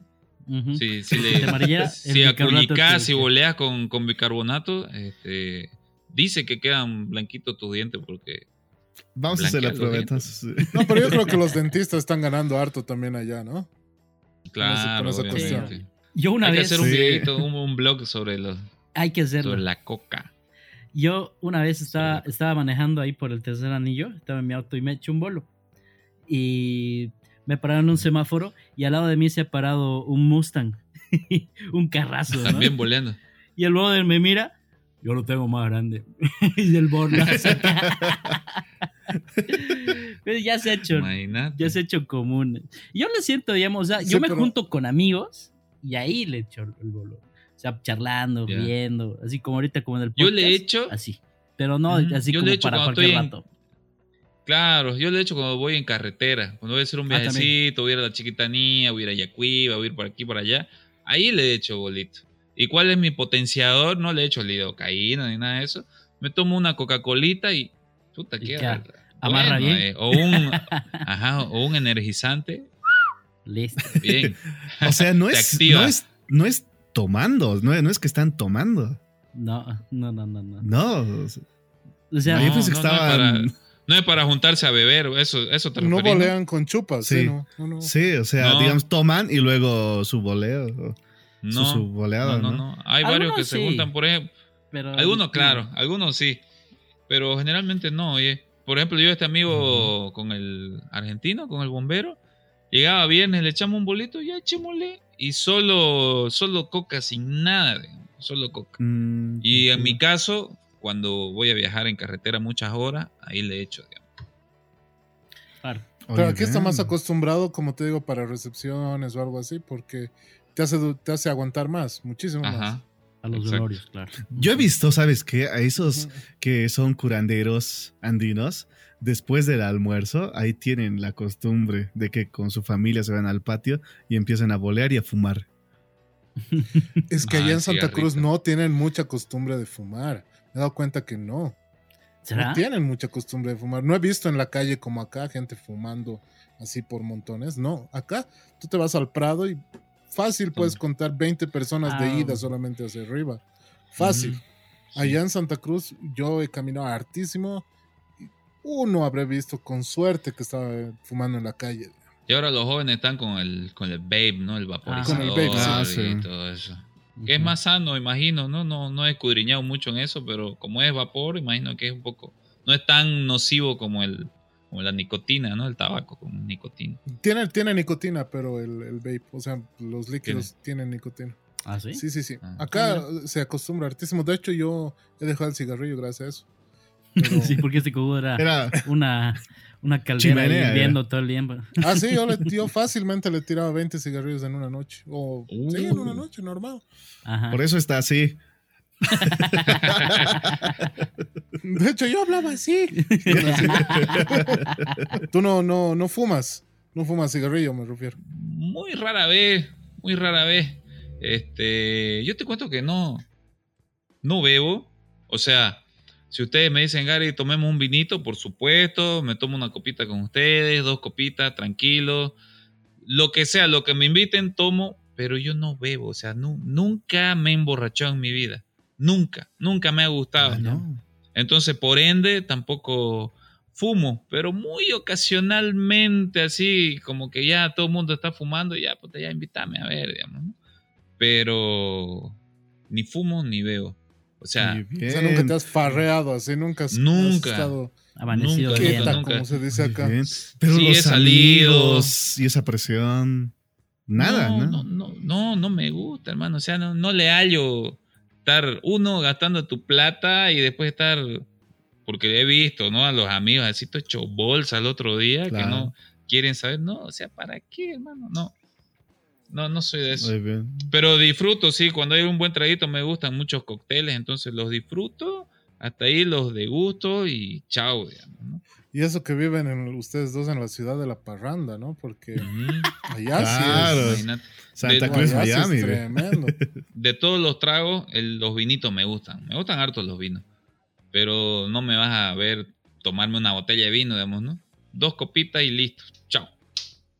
Bien, sí, sí. ¿Y Muy no te, bien. no te has puesto a pensar en hacer algún blog así sobre, sobre ese movimiento que, que hay allá? Porque es fuerte, desde las rocolas, yendo por el lado bajo, ¿no ve? Las rocolas, o también yendo a los boliches que hay a patadas allá, y carísimos, por cierto. Sí, Eh, justo anoche tuve. creo uno. que sería- Ajá. Sería un buen que- blog, ¿no? Sí, sería. Pero ustedes dicen de, hacerlo así en, un- en un solo blog, eh, contrastar, digamos, esa, esa movida nocturna, ir a una rocola así en el plan 3000 y irme aquí a, a los cusis a, sí, a pu- un pueden boliche. ser dos videos quizá, o sea, cuánto gasto, Ah, sí, o sea, puede ser. Porque has hecho un video de las y el barberías, otro- ¿no? cómo se vive. claro. Ajá. Más o menos Sí, por ahí. interesante. Porque en tu, che. cono- en, en tu conocimiento, de porque tus cuates te van a contar, ¿con cuánto puedes irte yema de una rocola? Puta, con 100 pesos. Y a tus cuates les Porque haces pareces pasear, piloreada encima, ¿no? Yema, pucha, creo que un chop, ¿cuánto costará? ¿15 bolivianos? ¿Será que cuesta un chop de cerveza en una rocola? ¿Capaz 10? Puta, No sé, hermano. No sé, Yo la es verdad que, nunca es me que he es animado. muy, que es muy relativo también eso, ¿no? Hay algunos tipos que, puta, con dos vasos están hablando de burreras y hay otros que, Sí. puta. Claro. Hay un cuate con el que fuimos a Punta Cana, ese men lo veía tomando todo el día y siempre estaba sanito, hermano. Y yo, qué puta se te cojudo, digamos, ¿no? todo el día estaba chupando como, como te incluyen todos esos viajes, trago incluido, comida incluida. El tipo bebía todo el día, hermano, y chalinga, chalinga. Open bar, ¿eh? Ajá. Oye. Pero es buena Mucho idea, avante. oye, lo voy a hacer, lo voy a hacer. Mira, anoche salimos con unos amigos, justamente con el grupo que fuimos a Punta Cana, y cada uno se tomó a lo mucho dos copitas de, de algo, digamos. Yo tomé un chuflay, tomé un chuflay, mi novia tomó un mojito, y así todos se pidieron de a uno, de dos copitas, y se nos hizo casi dos mil bolivianos. ¿no? Entre Uy. todos, ¿no? Entre Ah, todos, ya. pero Claro. dos mil Pero igual, ¿no? ¿Eran varios? ¿Unas cuatro o cinco personas? una- ¿Seis? Dos, cuatro, seis, ocho, unas ocho, nueve personas. Ah, ya, bueno. Oye, sí. pero ¿Sabes por qué te digo que sería, aparte de eso, Pero, muy pero interesante? tomando de dos copitas, ¿no? Claro. Mm. Porque allá es muy, o sea, para mí ha sido muy choqueante. el- o sea, no es una región tampoco muy lejana, de hecho es prácticamente en avión es una hora. Y, Pero hay cuestiones culturales en cuanto a esto de la, de la movida nocturna muy diferentes. Solo el hecho de que eso de comprar mesa, digamos, o que todos entran a una mesa y que ya les ponen el trago, eso aquí no existe. A Sí. menos que estés en una preste, digamos. No, ¿no? aquí, que- que- En aquí una- si, si querés reservar una mesita, 500 pesos, hermano. Depende del lugar, ¿no? Pero claro, para reservar claro. una mesa, sí, 500 bolivianos. Porque Y allá sale lugar carísimo salir. Sí. Sí, allá sí obvio. sale caro. A, a boliches, a ver, ¿qué boliches podrías nombrar que son así top? Yo no soy muy bolichero, pero el que fui anoche creo que está de moda. Este se llama Al Razi, que es al ladito de SBC en los Cusis. Muy buenos boliches, por cierto. Buenísimo boliche, recomendado para los que vengan allá de La Paz. Tírense una pasadita por los Cusis. Si no van a SBC, que ahí es más cervecero, qué sé yo, se van a Al Razi, que ahí tienen este, buena- buenas entraditas, buena comidita también y buenos tragos. De lujo. Y pero el, el también, también costosito, digamos, ¿no? Es generoso de ambos lados. Sí, y allá también, o sea, solamente, como dice Gary, solamente el hecho de reservar la mesa, 500 pesos. digamos. Otros Acá, a ver. 300 para el Paco, por si te pilla. Claro. Ya no, ya no es código Claro. 50, ya es código de 300 para arriba. Sí, según el grado Me también. han contado porque como yo no tomo, o sea, no, no me toca eso, pero Claro, obvio. Oye, qué bien, boliviano de oro. No, acá en La Paz te saca más el cana que, que el boliche, la verdad. Porque tú te vas a Sí. un boliche de, de muy buena categoría. ¿Qué te puedo decir? A ver, entre pubs de los más caritos, el Equinoccio te puedo decir acá. En el Equinoccio, tú con 300 pesos te haces la noche con pareja. Ah, pero bueno, sí. recontra, o sea, y, y tomas como, como albañil, digamos. Yo anoche gasté Bastante 300, 300 en tres, en tres vasitos. Pura. Uah. Mira, esa es Mira, ya, una ya. diferencia. Te haces Sí, mierda con claro. 300 pesos en La Paz. ¿no? Pero, pero si te agarra el cana, aquí no te baja de 1100 lucas. Ah, sí, eso sí. Ah, sí. Porque si no te Sí, la licencia y chao. Acá sí no te baja de 1100. Oye, pero aquí afuera de los boliches ya están los mismos taxis que te dicen, este, necesito un conductor, digamos, el conde, ¿no? Conductor lesionado, claro. Ah, necesita un conductor, necesita un conductor, lo llevo o necesita conductor, digamos. Entonces, ya están ahí afuera de los boliches los, los tipos que, que le pagas y, y te llevan en tu vehículo, digamos. ¿no? Ujú. Oye, bien, en ¿Cuánto tu casa, cobrarán? No sé. no eso. Están paraditos para, para... Sí, están paraditos afuera en su taxi, entonces, taxi o necesito un conductor. Así Pero ya obviamente vos- vos ves, los pues. taxis son conocidos del, del boliche, ¿no? O sea, no son Claro, cualquier taxi claro. que, que. Así. Ah, porque imagínate la desconfianza, obvio. ¿no? Claro. Entonces te, te lleva al monte, te... Uh. Chao. Te violan. Sus experiencias del CAE son, pues. Algo que me gusta resaltar de tus videos es que hablas mucho sobre la tradición cruceña, ¿no? Has Me gusta, par de puta, videos. amo, hermano. La comida amo, hermano, típica, mi- los Mi desayunos. cultura. Ajá, y tengo hartos videos ahí pendientes que, que tengo que hacer sobre Santa Cruz. Eh, tengo uno pendiente sobre mm, los monumentos de Santa Cruz. Entonces, los Mm. monumentos de los personajes históricos en Santa Cruz. Ese quería grabarlo para, para el 24 de septiembre, pero no he podido. Hay otro que tengo que hacer sobre la historia del Majau. Allá Claro, en, la Santa, historia, en ¿no? Santa Cruz la Vieja, allá en San José Chiquito. To- Todavía vive, creo, la, la que inventó, ¿no? ¿Será? Este, la, Supuestamente la mujer de. Ñuflo Chávez. No, ya no vive. No. Ah, ella inventó el Mahao. Porque he visto, he visto un video, no, no, no era tuyo, igual de, un- de una persona que hace allá ese tipo de reportajes. Y hay una señora que asegura, pero asegura que ella y su familia es las, los que inventaron el Mahao. O sea, lo que, lo que cuentan, lo que se conoce es que, que la mujer de Ñuflo Chávez, el que fundó Santa Cruz, el capitán Ñuflo Chávez, español, este, la mujer en el intento, en el afán de querer hacer una paella, ¿no? Porque la paella es bien parecida, ¿no? Es como un majao con mariscos, digamos. Entonces fue ella que en Ah, ese ya. intento de hacer ese, esa paella, este, como no tenían mariscos acá, empezaron a ver las, las carnes ahí del monte, digamos, ¿no? Jochi, tatú, anta, qué sé yo. Este, de ahí fue que salió el majao. ¿Y por qué majao? Porque tenían que majar la carne, ¿no? Entonces tenían que majar, majar, majar la carne para que quede así deshilachada. Ah, ya, ya. Y de ahí, de ahí salió el majao, digamos, ¿no? Pero es, es de ahí, es su, su papá es la paella, digamos, o su mamá, no sé. De ahí viene. Ah, mira, interesante. Sí, Estaría sería bueno ese un buen video. Ajá. Sí. Eso, eso, eso que estás contando, creo que lo contaste con H, ¿no? Cuando fuiste a comerte a, a la casa del Camba, ¿puede ser? Eh, con Don Casiano, en Ah, con Don Así se almuerza en Santa Cruz. Mm, eso lo conté así bien rapidito. Sí, sí, se me hizo conocido. Pero, pero hacerlo desde allá, desde San José, donde se fundó Santa Cruz, y, y quería hacerlo, yo quería hacerlo con Don Casiano, pero Don Casiano, hacerlo más, este, ¿cómo se llamaría? Pero yo quería disfrazarlo, Don Casiano, de, de Ñuflo de Chávez, digamos. Ah, Como que remontarnos a esa época y recrear eso, digamos, ¿no? De repente Claro. no fue así, pero yo me gustaría recrearlo así, como que Don Ñuflo de Chávez le, le está pidiendo a, a su mujer, ¿no? Eh, hostias, ¿por qué no preparas una paella? No sé qué, digamos, ¿no?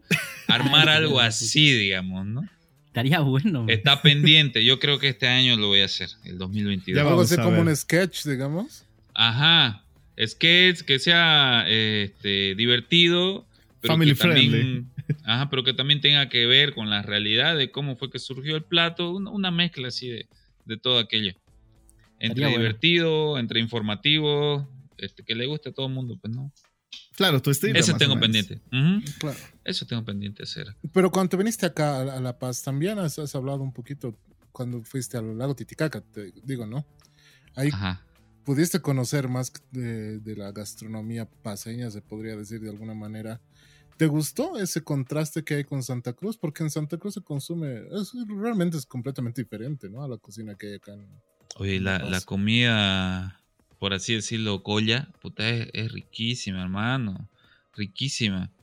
A mí me encanta. A ver, de ese lado, de La Paz o de ese lado del lado Titicaca, las truchas, qué cosa más buena, Uh, viejo. no, sí es de- Las Mm, truchitas, los ispis, este, fricasé, después de- este... Claro. Entre mis comidas favoritas te podría mencionar eso, paseña, ¿no? Ahora a nivel más nacional, mondongo, fritanga, silpancho, uf, Tenemos rica No. comida Sí. en Bolivia, indiscutible. Feliz, ya. En todas las eh, regiones. Te va a dar hambre Riquísimo, ahorita. Sí, Ya va siendo hambre, ¿no? Ya son las Riquísimo. ocho. las ocho ya son, boludo. Mira, se Oye, un ratingo no se fue. Ajá. Sí, mira. Bueno, Gary, para ir cerrando la entrevista que ha sido, de verdad, como tú dices, se ha pasado en dos patadas esto, pero Sí, ¿no? Contanos un poquito ya para cerrar, eh, al viajar tanto y al hacer videos, eh, ¿cuál es el aprendizaje que has adquirido de- detrás de todos estos dos años que ya estás en YouTube trabajando con esto y viajando más que todo? ¿Cuál es la la- el aprendizaje que podrías resaltar y algún consejo para la gente joven? O tal vez a ti mismo, ¿no? ¿Qué le dirías al Gary de 18 años? Es que cada viaje es, es un aprendizaje, es una experiencia, y no solo aprendizaje porque conoces otro espacio físico, sino que este, dadas las circunstancias que vas viviendo en ese lugar, al estar vos solo, al estar en otro, en otro estilo de, política, en otro estilo de vida, en otra cultura, te vas conociendo vos también, digamos, ¿no? Cómo vas, vos mismo te conocés y vas viendo cómo vas reaccionando a cada situación lejos de casa. Entonces siempre los viajes son unas experiencias que sí o sí te va a sumar. Digamos, no si vos estás indeciso, qué sé yo, estás con un tipo que, que te vas a casar y qué sé yo, hagan un viaje para conocerlo realmente. Si te querés divorciar, hace un viaje para tomar distancia. Es que es hasta, por ejemplo, si tenés algo enfrente y querés verlo desde otra óptica, desde otra perspectiva, tenés que tomar una distancia para poder Claro. ver su parte lateral, para poder ver la parte trasera. Lo mismo pasa con nosotros. Entonces, si quieres ver la cosa de una manera diferente, desde otra perspectiva, otra óptica, toma distancia, tomate un viajecito y reflexioná y conocete a vos mismo y nutrite de, de esa otra cultura. Es tan- hay tanto por aprender, hermano. Yo conozco, a ver, un poco más de 25 países y siento que no conozco nada, viejo, no conozco nada. Entonces, este, yo les aconsejaría que en cuanto puedan, eh, tírense una escapadita.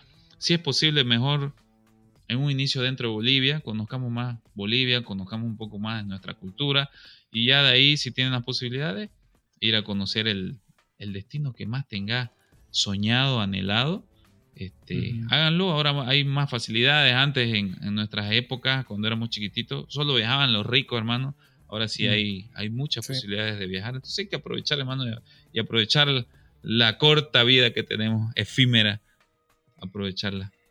Eso mismo Eso. te- Se puede ir en un rato, ¿no? Sí, Sí, la vida, la vida está, es, es la suma de experiencias, entonces, ¿no? Hay, hay cosas más allá de nuestro, de nuestro pequeño espacio. Y cosas Exacto, La increíbles. vida son ¿no? dos días, dicen, ¿no? Que te pueden sorprender bastante, hermano. Y eso mismo le dirías al, eso mismo le dirías al Garicito de 18 años, pelado.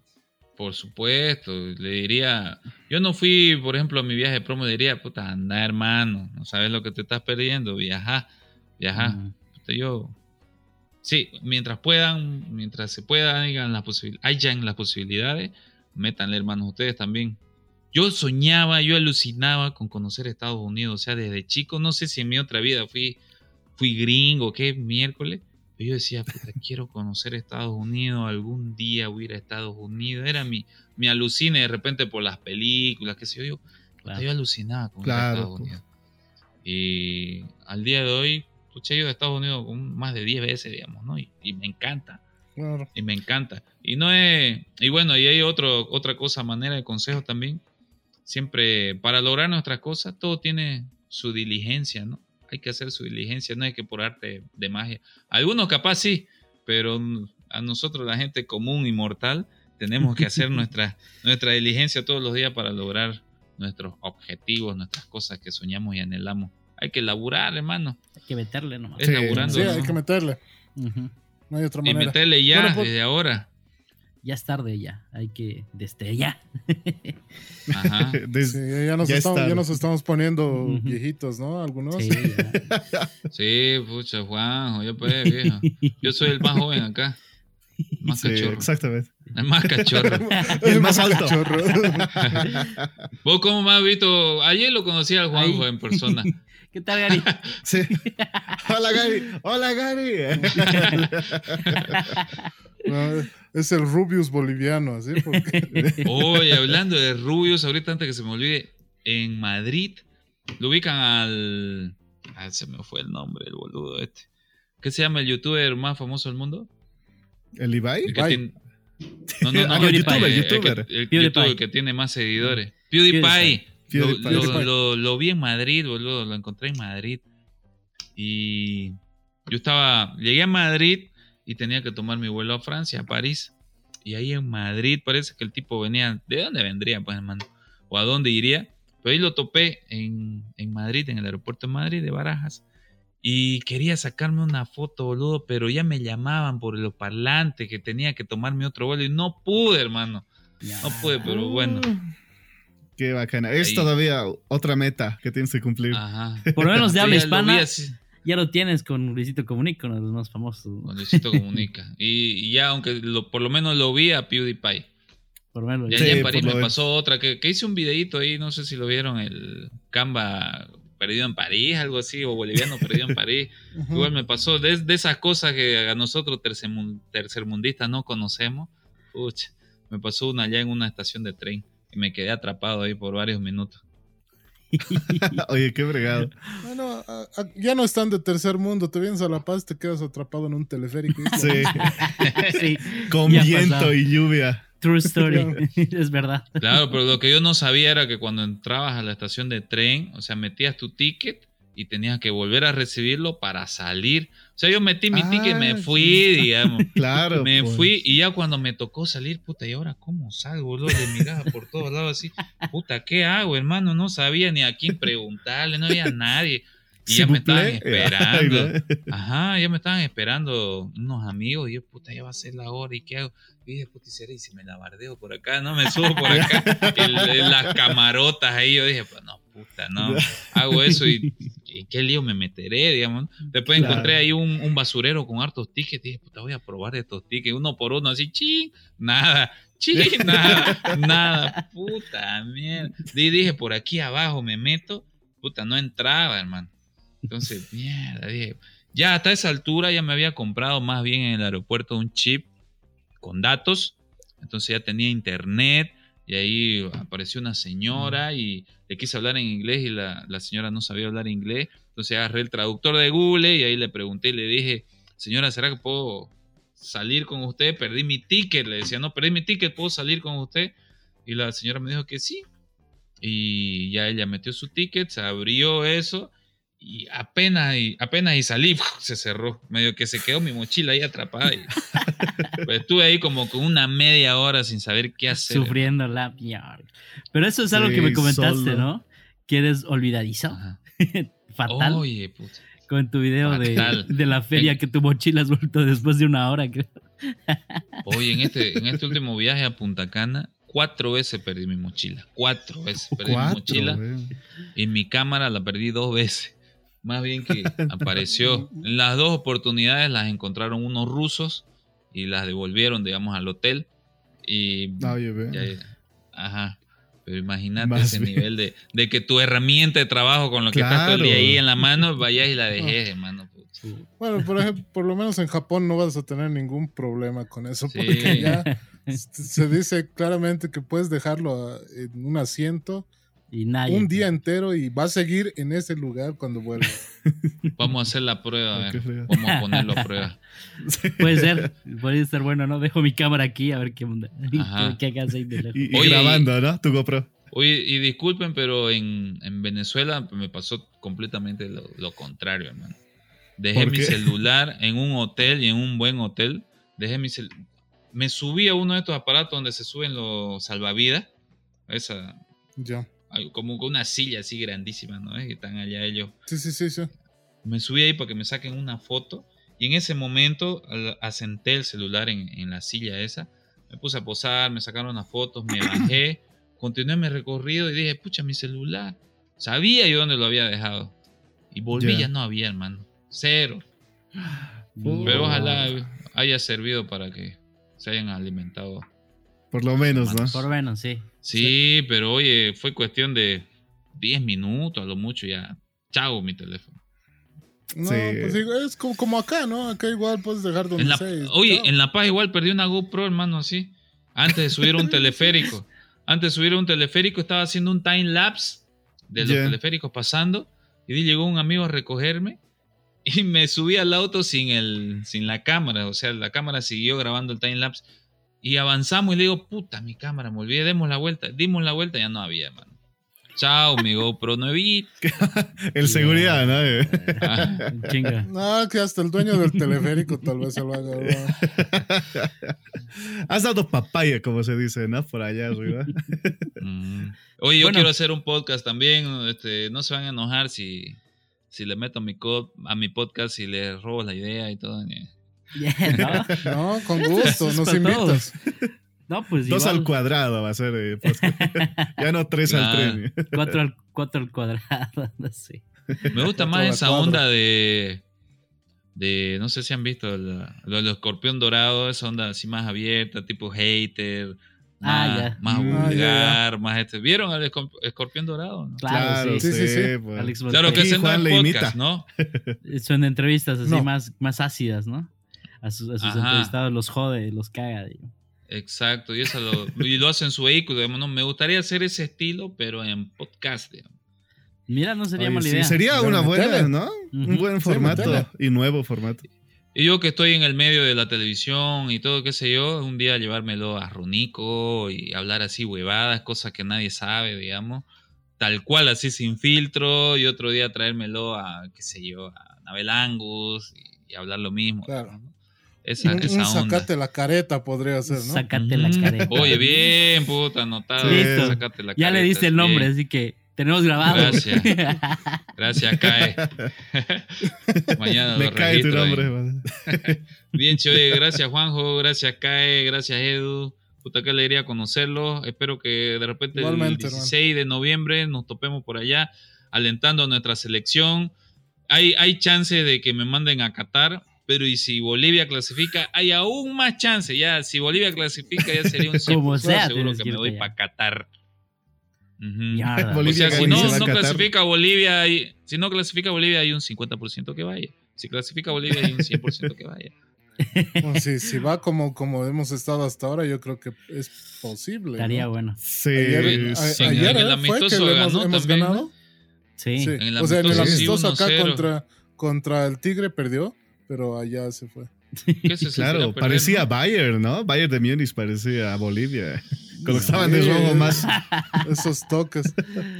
Es que ha Sí, sido raro. Aquí en La Paz jugaron contra el Tigre, 2-0 perdieron. Se van allá y ganan. Gana. Y el próximo con No. Uruguay. No está tan bien Uruguay, ¿no? Sí. El otro día vi que Brasil pues- le metió, creo que cuatro o cinco. No, eso cuánto también están súper desanimados con lo que pasó con Cavani. Uh, peor todavía. Sí. Sí, pero hay que aprovechar. Hay que aprovecharla. Como Bueno, ¿Qué sea, pasó con Cavani? yo tengo, tengo que irme con info. Ajá. ¿Qué pasó con Cavani así rapidito? Dile, dile. Está teniendo, eh, está teniendo problemas en su tendón de Aquiles. Ay, ay, ay. Y posiblemente esté suspendido no solamente de eso, sino de, la, de su equipo, de su club. Ah, mira. Están queriendo Hay darle chance. tres o cuatro meses. A la Uy, mierda. no. meses, imagínate. Se van a quedar sin Cavani, imagínate. ¿no? Ah, está Y bien, ya no se va a matar sin Cavani. Nos nos Está bien, y que no. Está bien porque no va a estar pa- con nosotros. Bien por nosotros. eh. Bien por nosotros. Ajá. Fue por nuestra mala suerte, no va a jugar. Puta, qué hueva. No sabemos, pero todavía, todavía no se sabe. Estaban diciendo. Ay, Pero si está cagado de del tendón, igual está bien. Ya, pues. Le dan al tendón ahí una patadita. ¿no? De entrada, no importa Ah, perder pero o está no. Suárez, pues. De entrada. Ahora sí, eh, yo me quiero despedir de Gary. Muchas gracias, Gary. Nos has demostrado que Gracias. Primero, has, has, eh, eliminado varios mitos, ¿no? Primero, esto de la comunicación social desde el principio. Mira, tú eres un claro ejemplo tangible de que ha tenido éxito con esta carrera. Y solamente creo que es cuestión de buscar, enfocarse bien y estar al pendiente de todos los consejos que has dado al principio, ¿no? Y todo lo que te ha llevado a estar acá. Y también esto de los viajes, ¿no? Estos consejos que nos has dado es la verdad muy útil porque las personas se quedan en su zona de confort y no salen a más y no saben lo que se están perdiendo. Así que muchas gracias. Es mucho más importante escuchar esto de una persona como tú que has vivido todo esto y mira, todavía no has acabado todo esto. Así que eh, muchas gracias por haber venido al podcast 3 al tren, hermano. Muchas gracias. Gracias a ustedes, chicos, por su tiempo, por invitarme. Gracias, Juanjo, por contactarme. Y muchas gracias a la vida, a Dios, al universo por conocerlo. Gracias, queridos amigos. A ti gracias. Yo también te, me quiero despedir, primeramente de ti, Gary nuevamente reflexionando a la gente. Yo tengo muchos amigos que son comunicadores sociales que piensan que haciendo un TikTok diciendo que están duros sin ir al gym van a hacer comunicaciones o no es hacer comunicación, sino que eh, claro ejemplo es el trabajo duro, ¿no? No es solamente eh, trabajar, sino aprender día a día de lo que uno está haciendo y nutrirse, como tú dices, de, de la comunicación en sí. Entonces, ha sido un gusto realmente conocerte. Espero que no sea la, última vez que, podamos charlar, sino que seas también un invitado. Podríamos invitarte en otra ocasión para hablar ya de un tema más específico. y ustedes también a mi podcast, eh, que se va a llamar Sacate la Careta. Ahí están invitados también. Claro que sí, vamos a estar ahí. Va a ser un gusto. Va a ser un gusto. Entonces, por mi parte, yo me quiero despedir eh, de todos ustedes. Ha sido un gusto tenerlos en este capítulo 11 y yo me despido. Tengan buenas vibras y buen rock and roll. Yo soy Kai. Hasta la próxima. Desde el minuto uno, Gary ha sido gran, gran, gran persona conmigo. Muy buena onda. Y te agradezco también por la predisposición de ser parte de este podcast nuevo. Y bueno, no hay más que decir. Muchísimas gracias. Y bueno, como dice Kai, esperemos que seas casero de aquí del podcast y seas recurrente. Bien, belleza, me invitan nomás hermanos. Muchas gracias. Gracias por su tiempo, gracias por su amistad ahora. Claro, claro, sí. Hemos ganado un amigo más. Siempre. Nos los traes ejecutivos, pues. Ah, bolito, no. para, para probar. Se puede hacer pues, De, de una. Vamos a estar boleando ahí en el estadio. Claro. La verde. Ah, claro que sí. Allá y acá. Apoyando con la verde a la verde. Bien, papacho. Bueno, gente, mi nombre es José Roca, Juanjo para los amigos. Y bueno. Eso, un abrazo fraterno para todo, para toda su audiencia, para todos ustedes. Este, no crean en el mañana, ya saben, métanle, de, métanle desde ahora y ir cumpliendo su meta, una por una, así. Oigan, y ayer Ayer empecé a leer un libro buenísimo. Mi última sugerencia ahí para que vayan leyendo se llama El sutil arte de mandar todo al carajo. Buenísimo. Ay, carajo. Búsquenlo, búsquenlo en internet. Habla todo lo contrario a, lo, a estos típicos vendehumo. Es más bien todo lo contrario a eso. Se van a sorprender. Está buenísimo. Yo empecé a leerlo ayer, ya voy por medio libro y está genial. El sutil arte de mandar todo al carajo, y en otro está a, la mierda. Con esos dos nombres lo pueden encontrar. Creo que, creo que ya tenemos tema para un nuevo podcast y para hablar de algo con, entre los cuatro. ya pues lo lean y lo, leen y, conversamos. Me parece listo, bien. Listo, pues. mandamos todo al carajo y listo. a la mierda el podcast. bueno, Gary, para despedirnos, nosotros tenemos la tradición de decir, esto ha sido, ¿no? Terminamos, esto ha sido tres y tenemos, decimos al tren. Bueno, muchachos, muchas gracias por escucharnos. Esto ha sido 3 al, tren.